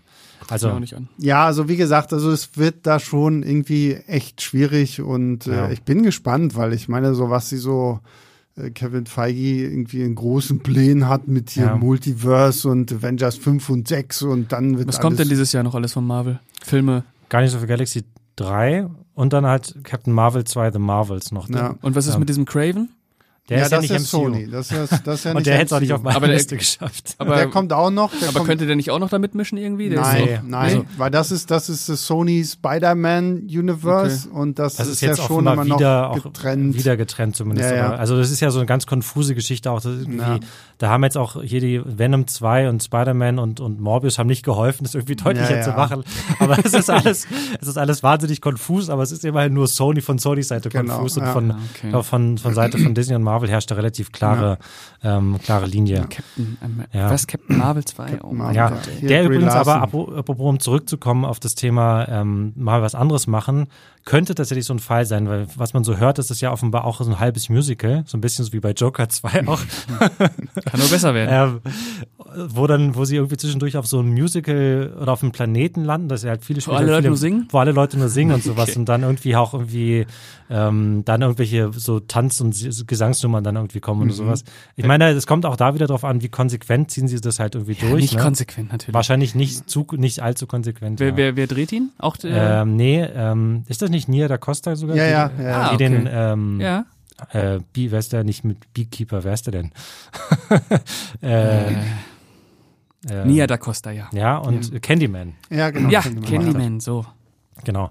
Ähm, ja, und äh, vor allem, ich, bin ja seit äh, Miss Marvel ein großer Fan äh, von Miss Marvel, zumindest auch wenn ich die Serie, also von der Figur, ähm, auch wenn ich die Serie nach zwei sehr guten Folgen leider nicht mehr so nicht mehr so toll fand. Ja, aber Iman Velani. Iman Velani ist, eine halt absolute. Bereicherung Ja, ja. für das MCU und die spielt halt eben da auch mit. ähm, und ich könnte Daran merkst du aber halt auch, dass der erste Captain Marvel-Film allgemein hin einfach zu den mit zu den schlechtesten MCU-Filmen so gehört und von vielen Leuten wirklich nicht gemocht wird. Und das Problem ist auch, dass Marvel da irgendwie auch danach aus Brie Larson und ihrer Carol Danvers Rolle nicht wirklich viel gemacht hat, Nee. weil sie, sie taucht halt immer irgendwie zwischendurch auf und dann oh, äh, mein Telefon klingelt, ich muss wieder wegfliegen und ist dann halt weg. Und ich glaube, wenn die halt gesagt hätten, ja, Captain Marvel 2, das wäre das wäre der größte Flop geworden. Deswegen haben sie halt, oh, wir machen The Marvels, wir wobei, packen da meine, halt der erste hat auch über eine Milliarde Dollar ja, klar, Also- aber ich glaube, ja, aber trotzdem, also mittlerweile, wenn man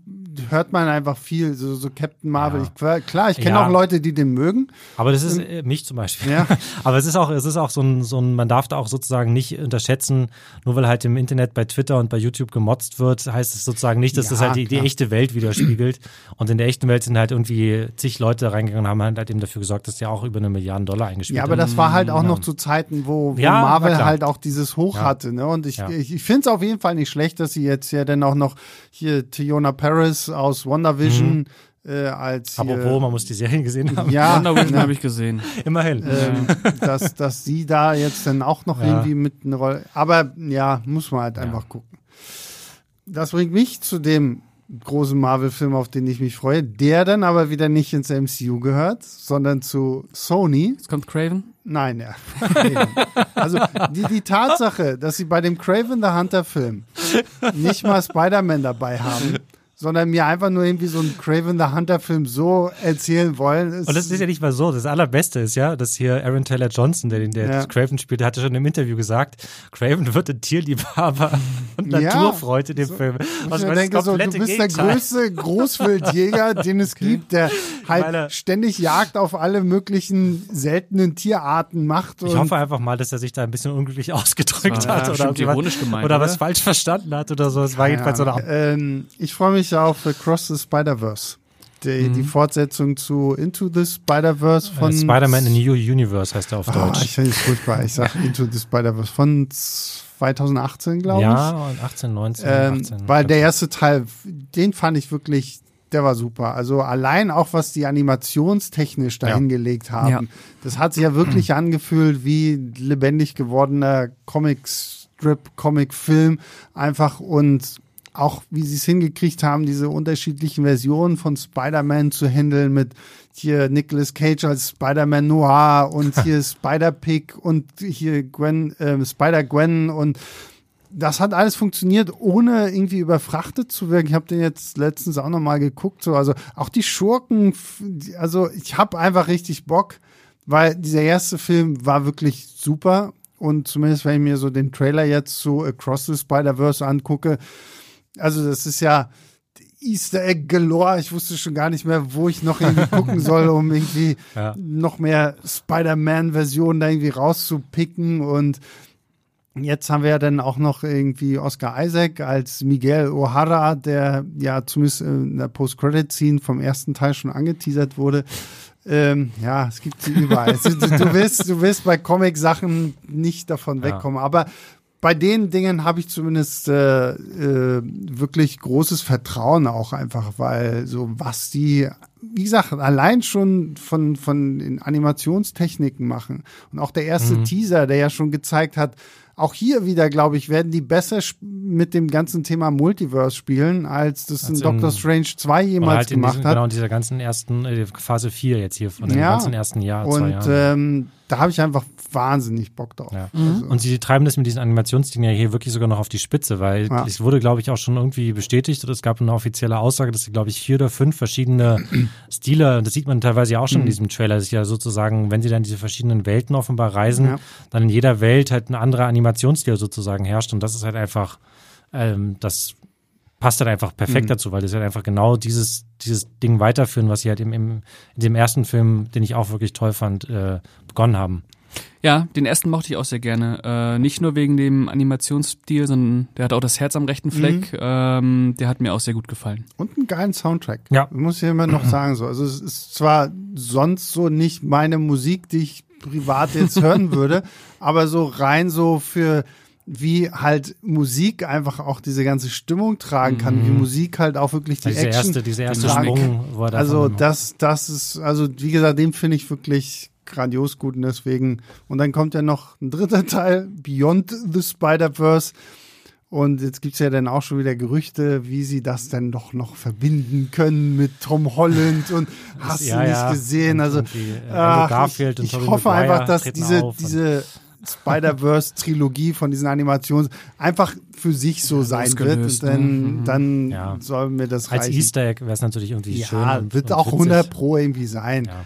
Aber Ja, ja, Aber zumindest nee, den, den, den PlayStation Spider-Man, den hat man, glaube ich, schon gesehen. den hat man schon gesehen, genau. Und ähm, es gibt ja auch Gerüchte, dass Andrew Garfield und Tobey Mhm. Maguire irgendwie dann noch mit eine Rolle spielen werden. Schauen wir mal. Ich habe echt Bock. Der kommt aber auch erst, glaube ich, irgendwie im Juni oder Also so. im Sommer, Im ich, Sommer. ja. Ja. Ähm, aber ja, da, der steht ganz mit ganz oben. So, jetzt. Ich, ich, ich warte schon die ganze Zeit darauf, wie Pascal jetzt den kommenden Film mir schmackhaft machen wird, bei dem ich gleich schon sagen kann, ich habe den ersten Teil nie gesehen. Das ist ein Problem. Ja, ich weiß. äh, denn äh, es geht um Manta Manta 2. Die 30 Jahre, genau, die 30 Jahre später erschienene, erscheinende Fortsetzung zum 90er Jahre Kultfilm Manta Manta. Ich hoffe, du hast ihn gesehen, Julius? Nee, auch nicht.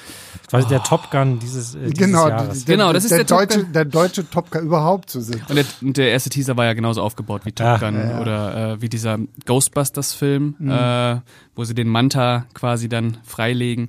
Äh, warum freue ich mich drauf? Äh, zwei Gründe.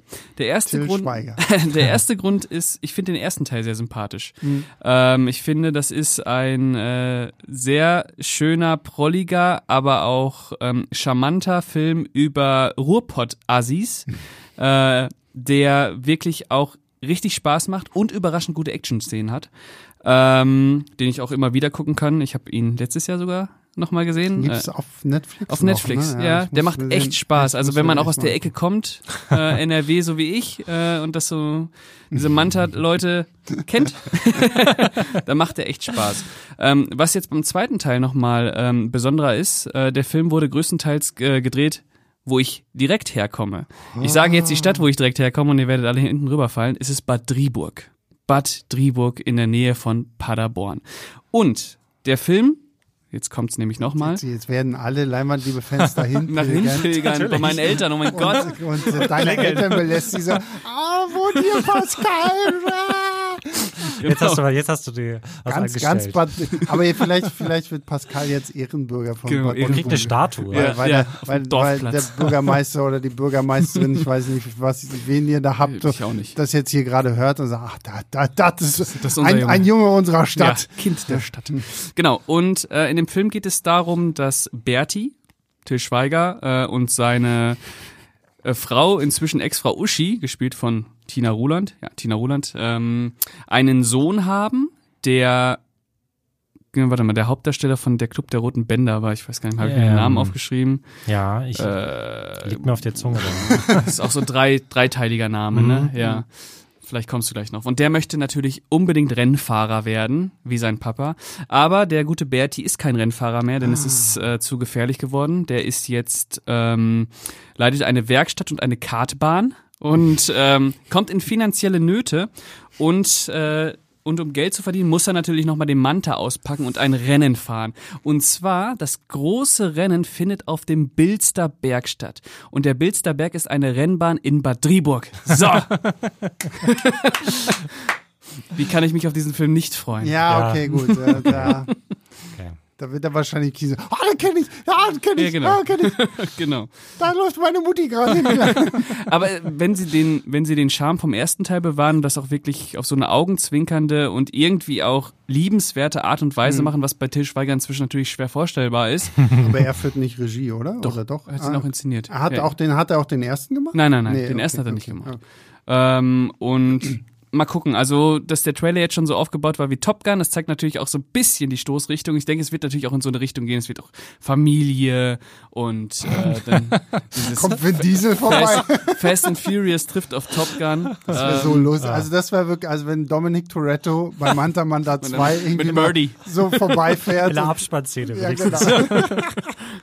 Ja, äh, ich habe Lust auf den. Also es kann natürlich auch eine Vollkatastrophe werden, aber es könnte auch so ein Film werden, wo man sich dachte, okay, die haben es irgendwie doch geschafft, äh, sich in die Tradition des ersten Teils zu stellen und irgendwie so einen charmanten äh, Autoschrauber-Assi-Spaß zu machen. So wie Top Gun 2 halt irgendwie letztendlich. Ne? So, doch, ja. Hätte man, halt auch, hätte man auch nicht gedacht vorher. Ja. Ja, das Ja. stimmt. Deswegen ist das so der Till Schweiger-Film, äh, wo ich sage, das könnte was werden. Es könnte was Ich bin werden. gespannt. Ich muss mir den jetzt echt mal angucken, bevor der dann irgendwann doch wieder plötzlich bei Netflix verschwindet. Ja. Ähm, ja. Gut, Julius, was steht bei dir als letztes auf der Ja, Liste? bei mir, bei mir, äh, bei mir schließt sich jetzt ein bisschen die Klammer, also ganz, ganz elegant.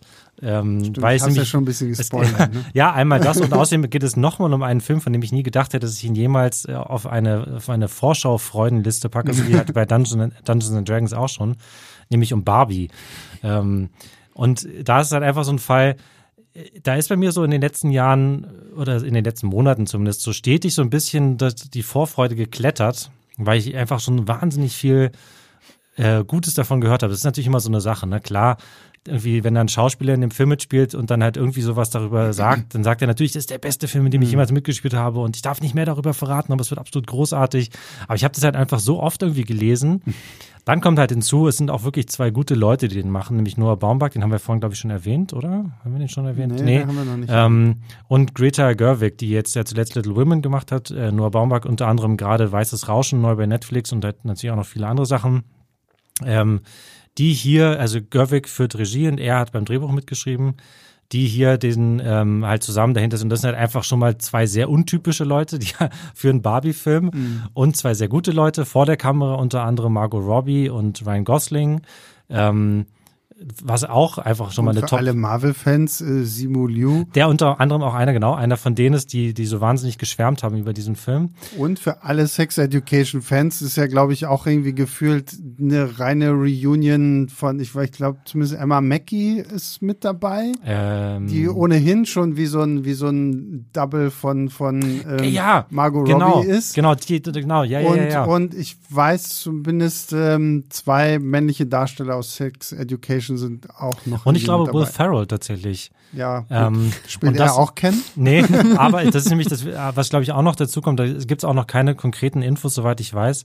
Ähm, aber es ist wohl so eine Metageschichte auch. Das, Oh. ist, das ist sozusagen, es gibt, Ich habe eine Im- Theorie dazu. Ist hast du gesagt Will Ferrell? ja, Oh. im Film ist es quasi so, es gibt Wie einen, Lego-Movie? Yes. Im Film ist es quasi so, es gibt einen, äh, einen Konzern, also wie der Mattel-Konzern, von dem, äh, der zu dem Barbie gehört, der ähm, sozusagen irgendwie in eine Krise gerät und dann halt irgendwie gerettet werden muss oder sowas. Und Will Ferrell spielt wahrscheinlich halt sozusagen den CEO oder sowas von, von dieser Firma. ähm, Ja, okay. Es klingt wirklich wie der Lego-Movie. Während die meisten anderen Figuren, die wir jetzt genannt haben, halt alle Barbie oder Mhm. kennen oder halt verschiedene Versionen davon spielen. Aber vor allem ist es halt einfach der Trailer, der mich, der mich jetzt dazu gebracht Ja, hat, diesen ja. Film auf meine Liste zu packen, weil der war halt einfach absolut großartig. Dieser erste Teaser halt eine Hommage an äh, 2001 Odyssee im Weltall mit also sprach Zarathustra, wie, wie wir in dem Film und halt eben Mhm. statt die Affen, die die Waffen entdecken, ist es halt hier die kleinen Mädchen, die die. Barbie-Puppen entdecken.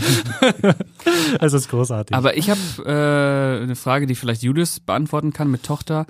Äh, das Barbie-Universum, gibt es in dem Barbie-Universum noch mehrere Figuren außer Be äh, Barbie und Ken? Es gibt auf jeden Fall so eine kleine Schwester oder Cousine oder sowas. Ich kenne mich leider nicht so gut damit aus. Du, muss es gibt, es gibt wahnsinnig viel. Ich meine, Ja? es gibt ja auch diese ganzen Barbie-Zeichentrickfilme, die Ja. zumindest Stimmt, früher immer Schwansee bei, und so, bei, ne? Ja, Mhm. und Barbie auch bei, bei ich glaube, Super RTL lebt ja mittlerweile davon nur von und es gibt ja, ich meine, es gab ja auch bei den Figuren, ich meine, dann gab es natürlich auch mit unterschiedlichen Hautfarben Farben, damit das natürlich dann auch Körper- irgendwie Aber Formen. genau, und es ist dann nicht immer die Barbie, es sind Nein, verschiedene nein, genau. Barbies. Es okay. gibt, es gibt dann halt wirklich auch unterschiedliche. Also klar, Barbie und Ken, das waren immer so, so die Kernmarken. Mhm. Aber es musste sich natürlich irgendwie weiterentwickeln mit äh, auch der Gesellschaft einfach so. Mhm. Ne? Und dadurch hast du dann wahnsinnig viel und wie gesagt, diese ganzen Barbie-Animationen, die ja auch super schlecht Ja, ja, animiert ganz sind, so und ähm, so, es ist so richtig Billo Direct-to-DVD-Zeug, aber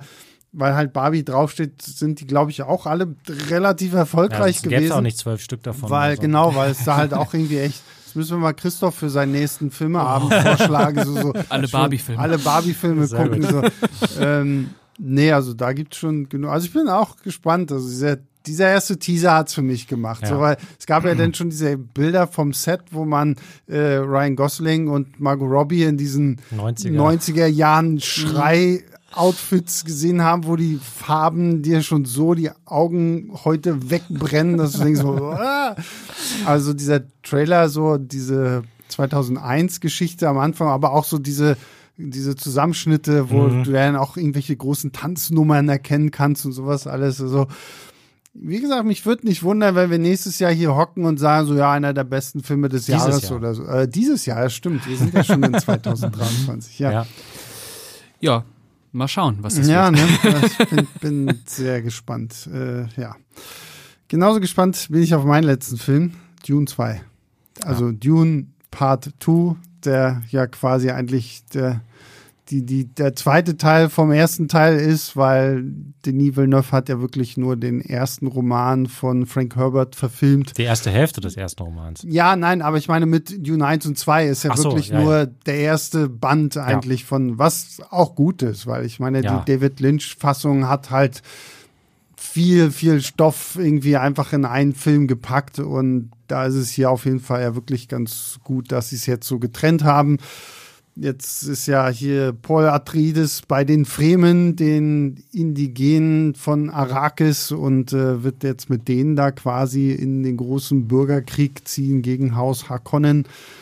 Und ich freue mich schon auf, jetzt ist Florence Pugh mit dabei als Prinzessin Irulan und äh, Christopher Walken als der Imperator, was ich schon mal sehr, sehr großartig finde. Austin Butler ist irgendwie noch mit dabei, Lea Als, Seydoux. als also, Fate Rauter, ne? Ja. Also als der, der, der äh, quasi der die, die, böse die Sting, Gegenstück. die Sting-Rolle. Die Sting-Rolle. Aus, ähm, und äh, ja, also ich bin einfach ein großer Denis Villeneuve-Fan und ich Ja. mochte den ersten Dune Ja. wirklich sehr, sehr gerne, nachdem ich dann auch das Buch gelesen hatte, wo ich mir gesagt habe, okay, ja, also ich meine, ich mag auch den Lynch-Film auf Mhm. seine skurrile Art und Weise, gerade auch wegen so der Sets und der Mhm. Kostüme und so ist schon überhaupt so die, schmierig. ja, genau Da so. gibt es auch einen ausführlichen Podcast, glaube ich, noch. Den haben wir doch auch, glaube Ja, ich, im Vorfeld von Dune, also im neuen Dune auch aufgenommen. Ja. Und ähm, aber ich, ich mag halt einfach so, was Villeneuve da auf die Beine gestellt Ja. ich, weiß, ich weiß nicht, ob ich so happy bin damit, dass sie da jetzt auch schon wieder und hier noch irgendwie Serie zu den Bene Gesserit und hier und aber das ist offensichtlich mittlerweile einfach, das muss irgendwie sein. Wobei Und- ich bin ich mir auch ziemlich sicher, dass all diese, das haben wir heute jetzt auch schon ein paar Mal thematisiert. Ich glaube, so ein bisschen ist die goldene Ära der Streamingdienste, wenn man sie nun so nennen mag, ähm, fast schon wieder vorbei. Ja. Und ich glaube, da merken jetzt einfach, die merken jetzt alle diese großen Studios, die haben ja Millionen und Milliarden reingebuttert, um halt irgendwie Netflix, ihre eigene Netflix-Alternative auf die Beine zu stellen und merken, dass sich das nicht so schnell auszahlt. Bei, bei, bei Warner merkt man es gerade schon ziemlich stark, dass die halt bei HBO Max schon anfangen, alles wieder zurückzubauen ne, und halt irgendwie Filme einstampfen äh, für eine, für eine Steuerabschreibung und halt irgendwie alles so zusammen fusionieren, dass man halt irgendwie Kosten spart. Und ich glaube auch, dass da früher oder später auch einige von diesen angekündigten, ja, wir machen zu dem großen neuen Kinofilm jetzt auch noch fünf Serien, da werden auch einige irgendwann nicht mehr kommen. Bei The Batman, das ist ja so ein ähnliches Phänomen. Ich kann mir vorstellen, dass da eine von diesen Serien vielleicht noch kommt. Wenn die auch nicht besonders erfolgreich ist, dann wird es sicherlich keine zweite geben. Oder bei, bei der Gesserit ist dann halt eben äh, The Sisterhood heißt die, glaube ich, die Serie. Mhm. Wenn die halt eben in der ersten Staffel nicht erfolgreich ist, dann wird die halt auch Ja, ganz ja. schnell wieder abgesetzt und es ist einfach, ja, und man, in dem Fall ist immerhin der Vorteil, man muss es ja nicht gesehen haben, weil es halt wirklich eine Vorgeschichte ist, Ja, die halt ja. irgendwie 10.000 Jahre vorher spielt. Gut, Wie- Frank wie- Herberts Sohn hat ja dann da diese ganzen tausend Ja. äh, prequel Es ist übrigens, es ist wirklich bei, bei Dune ist es echt so ein Phänomen. Ich finde diese ganze Welt so wahnsinnig spannend und ich würde wirklich da gerne mal noch tiefer eintauchen. Ich habe jetzt auch im Umfeld des ersten von diesem neuen äh, Film, also des Denis, Denis Villeneuve-Films, nochmal die zwei, den zweiten und den dritten Roman noch gelesen. Mhm. Aber die sind schon sehr trocken und jetzt sagen wir mal dramaturgisch sind die, sind die Bücher nicht so wahnsinnig fesselnd. Ähm, ich finde tatsächlich die ganze Welt und das Ganze drumherum einfach viel, viel spannender und mir reicht dann immer fast schon so ein Wikipedia-Artikel manchmal, weil da so das oh, Wichtige zusammengefasst ist. nicht die ganzen der Dune-Fans da draußen. also den, ich habe bislang nur den ersten Band gelesen. Den ich kann dir den zweiten und dritten kann ich dir wenigstens in Buchform. Ich kann dir nicht mit Blu-ray so viel nee, aushelfen. Nee, die, äh, nee, die habe ich, die habe ich auch. Okay. Also die, die warten noch darauf ja. gelesen. Bin ich mal gespannt, was du dazu sagst. Aber ähm, den ersten fand ich eigentlich schon ganz ja, spannend. Ja, den ersten allem, ist auf jeden Fall ja auch, beste. Ich meine, muss ja hinten dann auch noch den Glossar mitlesen mit den oder? ganzen, mit den ganzen neuen Begriffen, die. Das ist so verrückt, vor allem wenn du dir überlegst, das hatte, weißt du, der ist ja irgendwie Geologe oder sowas mhm. von Beruf gewesen und hat jetzt einfach mal so nebenher so ein Universum mit irgendwie 1000, 10.000, 100.000 Jahren Geschichte irgendwie ausgedacht. Das ist echt, deswegen sage ich halt, ich finde naja. diese ganze Welt, dieses ganze, dieses ganze Universum, was sich so, Herbert ausgedacht hat. Auch so dieses so, warum gibt es keine Computer in genau. dieser Welt? So, ne? Und dann haben sie sich irgendwann haben sich irgendwie die Angehörigen von sämtlichen Weltreligionen zusammengefunden und überlegt, wie kriegen wir das hin? Wir machen eine große Religion für alle, damit mhm. es keine Religionskriege mehr gibt und sowas. Und dann ist halt irgendwie diese, diese, diese komische neue Bibel dabei mhm. rausgekommen, die irgendwie auch ein paar Mal erwähnt wurde oder so. Ja.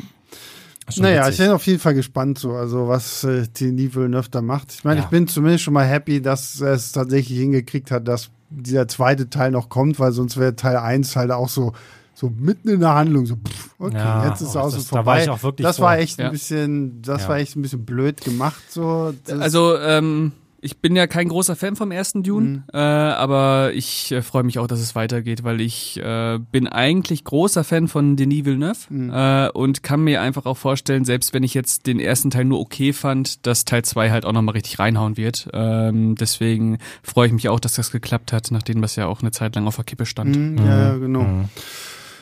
Ja, und damit haben wir, glaube ich, alle Sachen durch erstmal oder so. Naja, also alle. Naja, gut, also zumindest unsere, unsere fünf wichtigsten ja. Filmchen, so wie gesagt, ähm, Komm, ich, ich, nee, warte, ich, ich wollte gerade sagen, ich wundere mich ein bisschen, dass keiner von euch beiden Indiana Jones äh, 5 auf der Liste hat. Es ist so, das ist, das ist meine Angst für. Also wenn wir gesagt haben, so Filme, vor denen du dieses Jahr am meisten Angst hast, dann hätte ich gesagt Indiana Jones 5, weil okay. Indiana dachte, Jones 5 ist, also Indiana Jones ist steht bei mir höher im, im Standing als sowas wie Star Wars, weil Indie hat mich einfach viel mehr als, als Kind und als Jugendlicher geprägt. Ich habe die ganzen Romane gelesen. Ich bin über Indie halt wirklich so in diese ganze Schiene gegangen. Oh, vielleicht interessiert mich Geschichte, vielleicht will ich Archäologe werden und so. Mhm. Also es hat mich so geprägt und diese Filme bedeuten mir einfach so viel und Hast du auch die Spiele gespielt? Ja, und ähm, deswegen, also da bin ich halt so wirklich so richtig in dieser Welt drin und als in Teil 4 kam, so war die Freude erst groß und danach war so, so, nee, und jetzt. Aber ich dachte doch bei dem, dass jetzt irgendwie da so ein bisschen die Sorgen verpufft werden, nachdem der erste Trailer da eigentlich ich so Ich fand den ersten Trailer auch gut, aber ich, ich kann halt nicht vergessen, wie viele Probleme die immer noch mit ihrem Drehbuch hatten. Die Tatsache, dass jetzt Steven Spielberg irgendwann selbst gesagt hat, so, okay, ich bin raus, so war für mich einfach schon so ein Punkt, wo ich gesagt habe, ja, oh Gott, also wenn jetzt mhm. schon Spielberg geht und ich weiß gar nicht, George Lucas hat ja, glaube ich, schon gar nichts mehr damit irgendwie groß zu tun. Also, ja, ich weiß nicht. Also der erste Trailer hat mich so ein bisschen wieder gewonnen ich bin trotzdem immer noch wahnsinnig skeptisch, was okay. das so angeht. Ähm, Aber man muss immerhin sagen, es ist immer noch ein sehr, sehr fähiger Regisseur ja. einfach am Start. Ja. Ne, Klar, absolut, absolut. Aber ähm, ja. Also der wäre bei mir, weil bei dem ganzen Vorbereitungshin und her, bei dem ihr mir echt äh, graue Haare bereitet habt, vor allem Julius, äh, wäre ich auch fast so weit gewesen, den echt aus meiner Verzweiflung noch reinzunehmen. äh, und ich, ich habe ja auch Lust auf den. Aber dann kam Manta Manta 2. Dann kam zum Glück Manta Manta noch. Äh, aber ich habe Lust auf Indiana Jones. Ich finde es äh, ein bisschen schade, ähm, als Fan des Spiels Atlantis äh, wäre das natürlich ja. ein Traum gewesen, dass sie auch mal Atlantis machen. Ähm, aber ja, du, ich muss ganz ehrlich sagen, ich hätte es auch cool gefunden, wenn sie wirklich hier mal einen der unzähligen Romane So, da gab es ja auch so viele interessante Geschichten. Das hat mich einfach bei Teil 4 gestört, dass man dann irgendwie gesagt hat, okay, jetzt machen wir irgendeinen so Alien-Scheiße. Ich meine, als es hieß ja hier Kristallschädel und so, das fand ich irgendwie noch alles ganz cool, so, aber dass man es dann irgendwie runterbricht, dass es am Ende Aliens sind, fand ich halt lahm. Hast du auch diese äh, Kinder-Indiana Jones-Serie gesehen? Ja, ja, die Adventures of Young Indiana Jones. Ja, da spielt also- Harrison Ford auch in einer Folge mit, ne? Ja, die fand ich auch irgendwie ganz. Wie gesagt, also Indie habe ich damals Mhm. wirklich alles geguckt. Ist, ja, Ja. keine Ahnung, aber jetzt, ich weiß nicht, wenn sie da jetzt ja, da ist ja auch noch dann eine Serie geplant und ach, Wann soll der kommen? der, glaube ich, kommt Ah, auch, im, Mai? auch irgendwie so. Ja, auf jeden Fall im Sommer. rum, ja. Ich glaube, wir werden danach sagen, okay, das war ein guter Indiana Jones-Film. Ich hoffe, ich hoffe es, ich hoffe es. So, Ich finde ja, es gibt eh keinen Hier, schlechten. Ähm, Eve, Eve, äh, Eve teasert mich äh, immer schon so ein bisschen damit, so nach dem Motto, ja, Sebastian, das wird dein The Last Jedi. Weil er, für, für, für Eve ist ja Star Wars so ein bisschen mit The Last Jedi kaputt gegangen und so, aber wo ich mir denke, ja gut, es wird wahrscheinlich ja eh der letzte Indiana Jones Film sein. Also, mit Harrison Ford jedenfalls, ja. ja, äh, nicht, es soll einfach der letzte Indiana Jones Film sein. Also ich will Fünf jetzt, Jahren ein Remake. Ja gut, aber dann sollen sie irgendeine andere Figur nehmen oder sowas, aber ich, ich weiß nicht, ich brauche meine, Harrison Ford hat zumindest, glaube ich, schon mal gesagt, dass die Figur quasi mit ihm ins Grab Ja. gehen soll. Ja, er hat auch gesagt, er hört auf zu schauspielen. Jetzt hat er irgendwie bei Marvel. Aber das Rolle Problem ist, finde ich einfach, Hollywood kann in letzter Zeit keine guten Abenteuerfilme mehr machen. Also ich weiß nicht, wann ich den letzten Ja, guten das ist Abenteuerfilm. Also halt der letzte gute Abenteuerfilm ist äh, die versunkene Stadt Z von ja, James okay, Gray. den habe ich noch nicht Der gesehen. ist, ah, dann haben wir doch einen Film, den ich Ja. mitgebe. Aber ähm, Das ist, das ist halt auch ein bisschen so ein Genre, was eigentlich ausgestorben ist. Ne? Ja, so wie Western ja quasi auch schon seit Jahren eigentlich Mhm. so ein, äh, gibt's zwar noch, aber sind eigentlich ausgestorben oder halt irgendwie Musicals oder so. Aber Mhm. ab und zu kommt man noch einer, ja, Ja, keine Ahnung. Ich, äh, ich, ich hätte es aber tatsächlich gedacht, dass den einer von euch bestimmt irgendwie auf seine Liste packt. Deswegen dachte ich, ich frage nochmal nach. Ähm, ne, Wird natürlich einer der spannendsten Filme des Jahres, einfach weil so viel dranhängt auch, ne? Ähm, und Teil 4 ja auch viele Menschen äh, ein bisschen vor den Kopf gestoßen hat. Ich finde ja, das ist ein sehr, äh, sehr schöner Abenteuerfilm immer noch. Ähm, ich bin sehr interessiert an den Indiana Jones Film. Ja, ja, Ähm, du, ich bin, wie Man gesagt, weiß auch ja, nicht also der Trailer sah echt gut aus. Ich fand Mhm. auch dieses, äh, diese Verjüngung von ihm, das sah gut aus, Das das, war nicht peinlich aus, äh, und ja, kann ein schöner Mats- Blockbuster werden. Mats Mikkelsen als äh, und hier Lloyd Holbrook. Äh, bin gespannt. Ja. Ich bin gespannt. Ja. So, komm, jetzt einmal, jetzt, jetzt äh, für alle da draußen, jetzt kommt der Paul Schrader jetzt kommt äh, jetzt Einsatz. macht Pascal noch seinen eigentlichen Vorschau. Genau. Also ich äh, hatte auf meiner ursprünglichen Liste noch einmal den Scorsese, den wir am Anfang besprochen haben, Killers of the Flower Moon, äh, der ja höchstwahrscheinlich dieses Jahr irgendwann noch kommen wird. Jetzt wollte ich gerade sagen, haben wir da nicht irgendwie letztes Jahr Ja, schon mal haben drüber wir. gesprochen? Da hatte ich dem auf der Liste. Vorschau-Podcast? Da Ja, ja. durfte ich das noch, bevor du es Genau. verboten hast. Und da haben wir doch, ja, irgendwie, ich habe totales Déjà-vu gerade. Ja, ja, Genau. Nee, den hatten wir Der schon sollte mal. ja auch letztes Jahr eigentlich Ja. schon Ja. kommen. Äh, deswegen, Oh, ob das ein gutes Zeichen ist, ja, Pascal. ist scheiße. Schlechtes Omen. Nee, ich denke mal, dass der heute kommen, äh, heute, heute, Heute. vor allem. Der wird heute auf Apple äh, erscheinen. Überraschung. nee, der wird dieses Jahr vermutlich kommen und Ja. ich freue mich darauf. Worauf ich mich natürlich auch sehr freue, ist äh, der neue Paul Schrader Film, äh, Master Gardener mit Joel Edgerton, der einen äh, Nazi spielt, ähm, der quasi rehabilitiert ist. Kann man das so sagen? Ja, sagt man, Ich ne? weiß nicht, ob man das bei Nazis sagt. Wie sagt man, man ist kein Nazi mehr. Äh, äh, Okay, ja. ein Ex-Nazi, ein, Ja. ein Ex-Nazi, Naja. der jetzt äh, als ähm, Gärtner arbeitet Hm. und äh, sich in eine ähm, Afroamerikanerin verliebt. Äh, der laut Björn von Filmstadt sehr, sehr kontrovers sein soll, der Film, aber laut Björn auch besser als Card Counter, was ich mir kaum vorstellen kann. Habt ihr Äh, den schon gesehen? Björn hat ihn schon Ah ja, gesehen okay. in Mhm. Venedig. Mhm. Venedig. Ja, in Venedig, Ja. genau. Und äh, das Problem daran ist, ist, er hat natürlich noch keinen deutschen Start. Das Mhm. heißt, ähm, weder Kino noch Direct-to-DVD, Mhm. noch Streaming. Ähm, und ich weiß auch nicht, ob er schon einen deutschen Verleih hat. Das ist auch nochmal die Frage. Ja. Ähm, deswegen, ich gehe stark davon aus, dass er dieses Jahr kommen wird, weil Paul Schrader ist immer noch ein Name, der zieht. Äh, Und ja. äh, Card Counter lief ja auch im Kino und kam dann- Card Counter lief Ja. auch im Kino, aber auch halt auch schon im März äh, des Jahres und äh, das wäre eigentlich auch eine gute Zeit, um den Master Gardener zu bringen. First Reformed lief nicht im Kino, der kam ja nur als Stream und auch nur als kostenpflichtiger Stream. Aber der war doch, war doch während Corona, ne? Aber Hm. War das während Ich meine, Corona? Ich meine, ja. Ja, 2020 oder so, Ja. hätte ich jetzt gesagt. Oder? Ich hatte- ich hätte gesagt, es wäre ein bisschen den halt früher auch Okay, so aber ich meine, gab es das denn schon vor Corona überhaupt diese kostenpflichtigen, also so ein reiner VOD-Start von so einem, mit, also so einem mittelgroßen Film zumindest? Ja, also bei First Reformed, der ist nie im Kino gelaufen und auch nie auf DVD oder Blu-ray erschienen. Okay, Den Krass. kannst du dir bei Amazon leihen. okay, Ja. Okay, ja. Ja. Und äh, ich liebe Paul Schrader. Paul Schrader ist so äh, ein Regisseur, der mich in jeglicher Hinsicht abholt. Äh, und deswegen wäre Master Garden auch auf meiner Eins gewesen eigentlich. Ähm, aber, wie gesagt, noch kein Start. Ich gehe aber fest davon aus, dass ich den noch dieses Jahr zu sehen kriege, auch Ja. hier. Am schönsten natürlich auf der großen Leinwand. Ähm, und Joel Edgerton ist natürlich auch ein toller Schauspieler und auch ein guter Schauspieler für Paul Schrader. Ähm, mal schauen. Ja. Wenn ich noch einen Film sagen darf, der, der, Ja, hat, zwar, der hat zwar einen Starttermin, aber der ist bei mir nämlich rausgeflogen und hat, wurde dann von Barbie verdrängt, nachdem der Barbie-Trailer dann kam. Ähm, Insidious 5.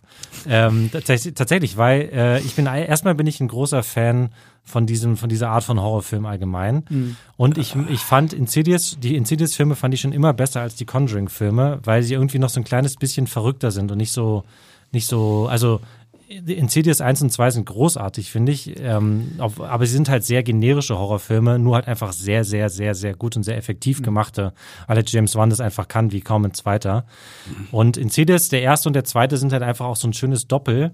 Und jetzt ist ja, der fünfte ist ja quasi so ein, nachdem Teil 3 und Teil 4 irgendwie schräg waren und gar nicht mehr viel damit zu tun hatten, sondern dann irgendwie diese, diese Geisteraustreiberin da auf einmal im Mittelpunkt stand, ist ja der fünfte jetzt quasi so ein bisschen so äh, Back to the Roots, weil erstmal führt dann, ähm, na, wie heißt der, Patrick Wilson selbst Regie, glaube ich, zum ersten okay. Mal. Und es geht quasi wieder um den Jungen, der am Anfang im ersten Insidious im Mittelpunkt stand, da noch ein Kind war und der sozusagen nicht das Haus ist verflucht, sondern der Junge, war ja so die Tagline oder so die, die, die Prämisse des Films. wirklich, ich glaube, es war wirklich die, war wirklich die Tagline. Ähm, und jetzt ist es quasi so, dass er halt also jetzt mittlerweile Jetzt ist das halt Haus eben, verflucht. Nee, nee, jetzt ist das halt 15 Jahre her, der Film oder so, und der ist mittlerweile halt ein Teenager und geht aufs College und jetzt fängt da der Spuk wieder von vorne an. Ähm, und es klingt so, ja, jetzt hätte ich so zynisch. Ah, ich, Also es klingt für mich halt einfach tatsächlich so, als könnte das sozusagen wieder, könnte die Reihe da wieder zu alter Stärke zurückfinden. Und ich finde es auch sehr interessant, dass mit Patrick Wilson sozusagen einer der ähm, Hauptdarsteller der Reihe, die ja, glaube ich, äh, ähm, zumindest in den ersten beiden Filmen war, war er ja auf jeden Fall dabei, als der Familienvater, nicht als der äh, Exorzist, sondern das ist ja bei Conjuring. Ähm, und der sozusagen jetzt auch Regie führen darf. Und das ist halt sozusagen dieselbe Figur. Ich weiß nicht, ob es derselbe Schauspieler ist. Könnte ich mir sogar vorstellen. Ja. Ähm, dann wieder im, im Mittelpunkt steht, nur halt sozusagen jetzt halt dann der, der, der ganze Spuk halt eben als College irgendwie transportiert wird. ja. Und zur gleichen Zeit ist ja auch äh, bestätigt, dass Conjuring 4 kommt mit Patrick Wilson. ja, genau. Also ähm, wie, bei Conjuring bin ich dann irgendwann ausgestiegen. Also Teil 3 habe ich, glaube ich, nicht mehr, mehr gesehen. Und die anderen aus diesem Universum, die haben dann auch sehr stark nachgelassen. Also irgendwie Ja. The Nun habe ich noch gesehen, aber Ach, der war furchtbar. Ähm, La Llorona habe ich zum Beispiel nicht mehr geschaut, der war ja auch wohl nicht so toll sein und irgendwie, naja. Ja, Annabelle. Conjuring 3 war auch schon nicht mehr so geil Ja. irgendwie. Also Es halt ich mag ja die ersten beiden Conjuring so für das, was sie sind, aber der dritte war mir ein bisschen. Und es ist halt genau das. Die ersten beiden sind ja im Prinzip auch nur so ganz simple Teufelsaustreibungs-, Ja, ja. Exorzismus-Horrorfilme, die halt aber einfach, finde ich, sehr, sehr effektive, einfach sehr effektive Schockmomente haben, wegen halt James Wan und der bei Teil 3 hat der auch nicht mehr, nicht mehr selbst Regie geführt. Mhm. Ähm, deswegen, aber ich bin auf jeden Fall gespannt, äh, wie das, wie das bei Conjuring 5 wird. Ja, nee, die Insidious-Sachen. Ich habe, glaube ich, nur den ersten. Ich hab habe ich nur, nur den ersten gesehen. Ähm, den fand ich okay, aber da hat mich nicht so umgehauen. Da hatte ein paar schöne Momente so, aber Ja. Ähm, Das, ja. das Interessante ist übrigens, deswegen kann ich den zweiten Teil zumindest auch noch empfehlen. Mhm. Der ist ähm, komplett verzahnt mit dem, mit dem ersten Film. Das gibt quasi im ersten Film so ein paar Momente, wo irgendwie eine Tür aufgeht und man weiß irgendwie nicht, was ist da so passiert. Und dann ha- hakt man das irgendwie ab, so und der ist halt irgendwie so Spuk. Mhm. Und im zweiten Teil Wird der das dann- entmystifiziert. da wird es, nee, es wird nicht entmystifiziert, sondern es, wird quasi gezeigt, was da eigentlich passiert ist, Ah, weil der okay. dann nämlich dann teilweise in dieser Parallelgeisterwelt spielt und sowas. Und das finde ich, und das, ich glaube, der setzt doch direkt am Ende des ersten Films oder so an, das ist jetzt auch schon ewig dass ich den gesehen ja, habe. die hängen direkt zusammen. Ähm, okay. Aber das ist auf jeden Fall ein ziemlich interessantes Konzept für sowas. Und ähm, ja, ich, also ich, ich erinnere mich einfach auch immer noch, es, ich habe den halt irgendwie vor, vor 15 Jahren oder wann, Mhm. wenn der rauskam, das erste Mal gesehen.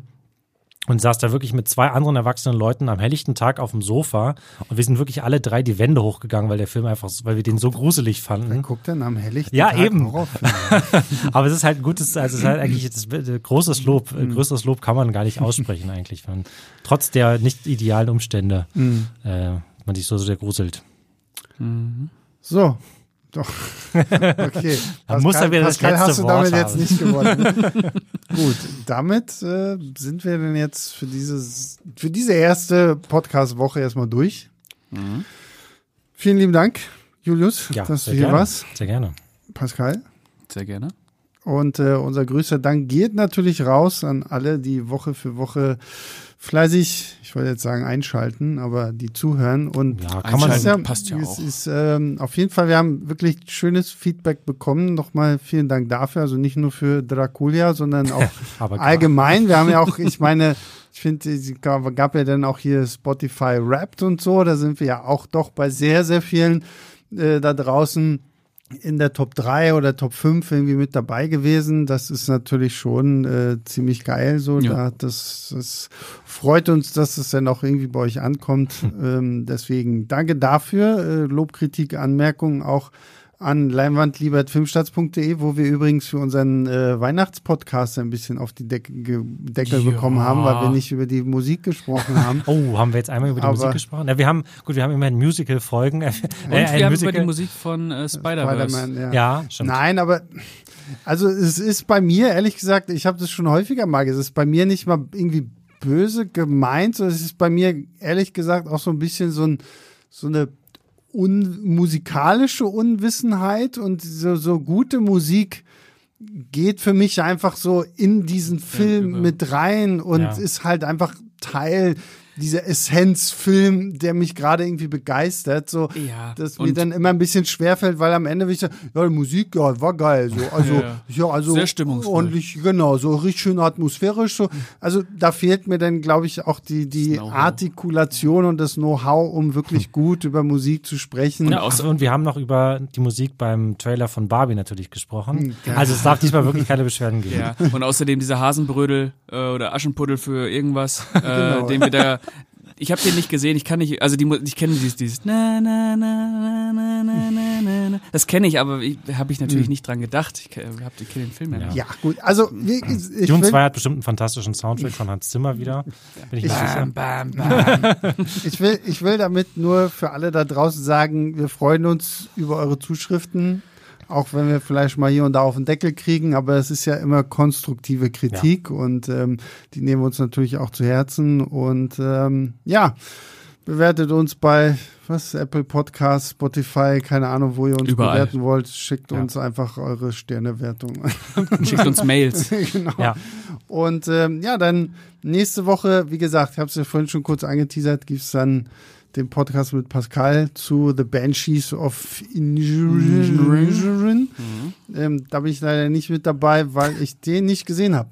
Noch Nee, nicht. Ich äh, gucke ihn, da- ich guck ihn jetzt diese Woche. Sehr schön, der ist gut. Ähm, Stattdessen sind äh, Jan Felix von Moviepilot und, und, äh, Melle. daneben, ja, ne? ja. Und ich habe gehört, es gibt auch wieder Harry Styles Diskussion. Äh, das könnte sein. Na, es könnte sein. Also äh, macht euch auf was gefasst. Das gibt's dann nächste Woche. Bis dann, macht's gut. Ciao, ciao.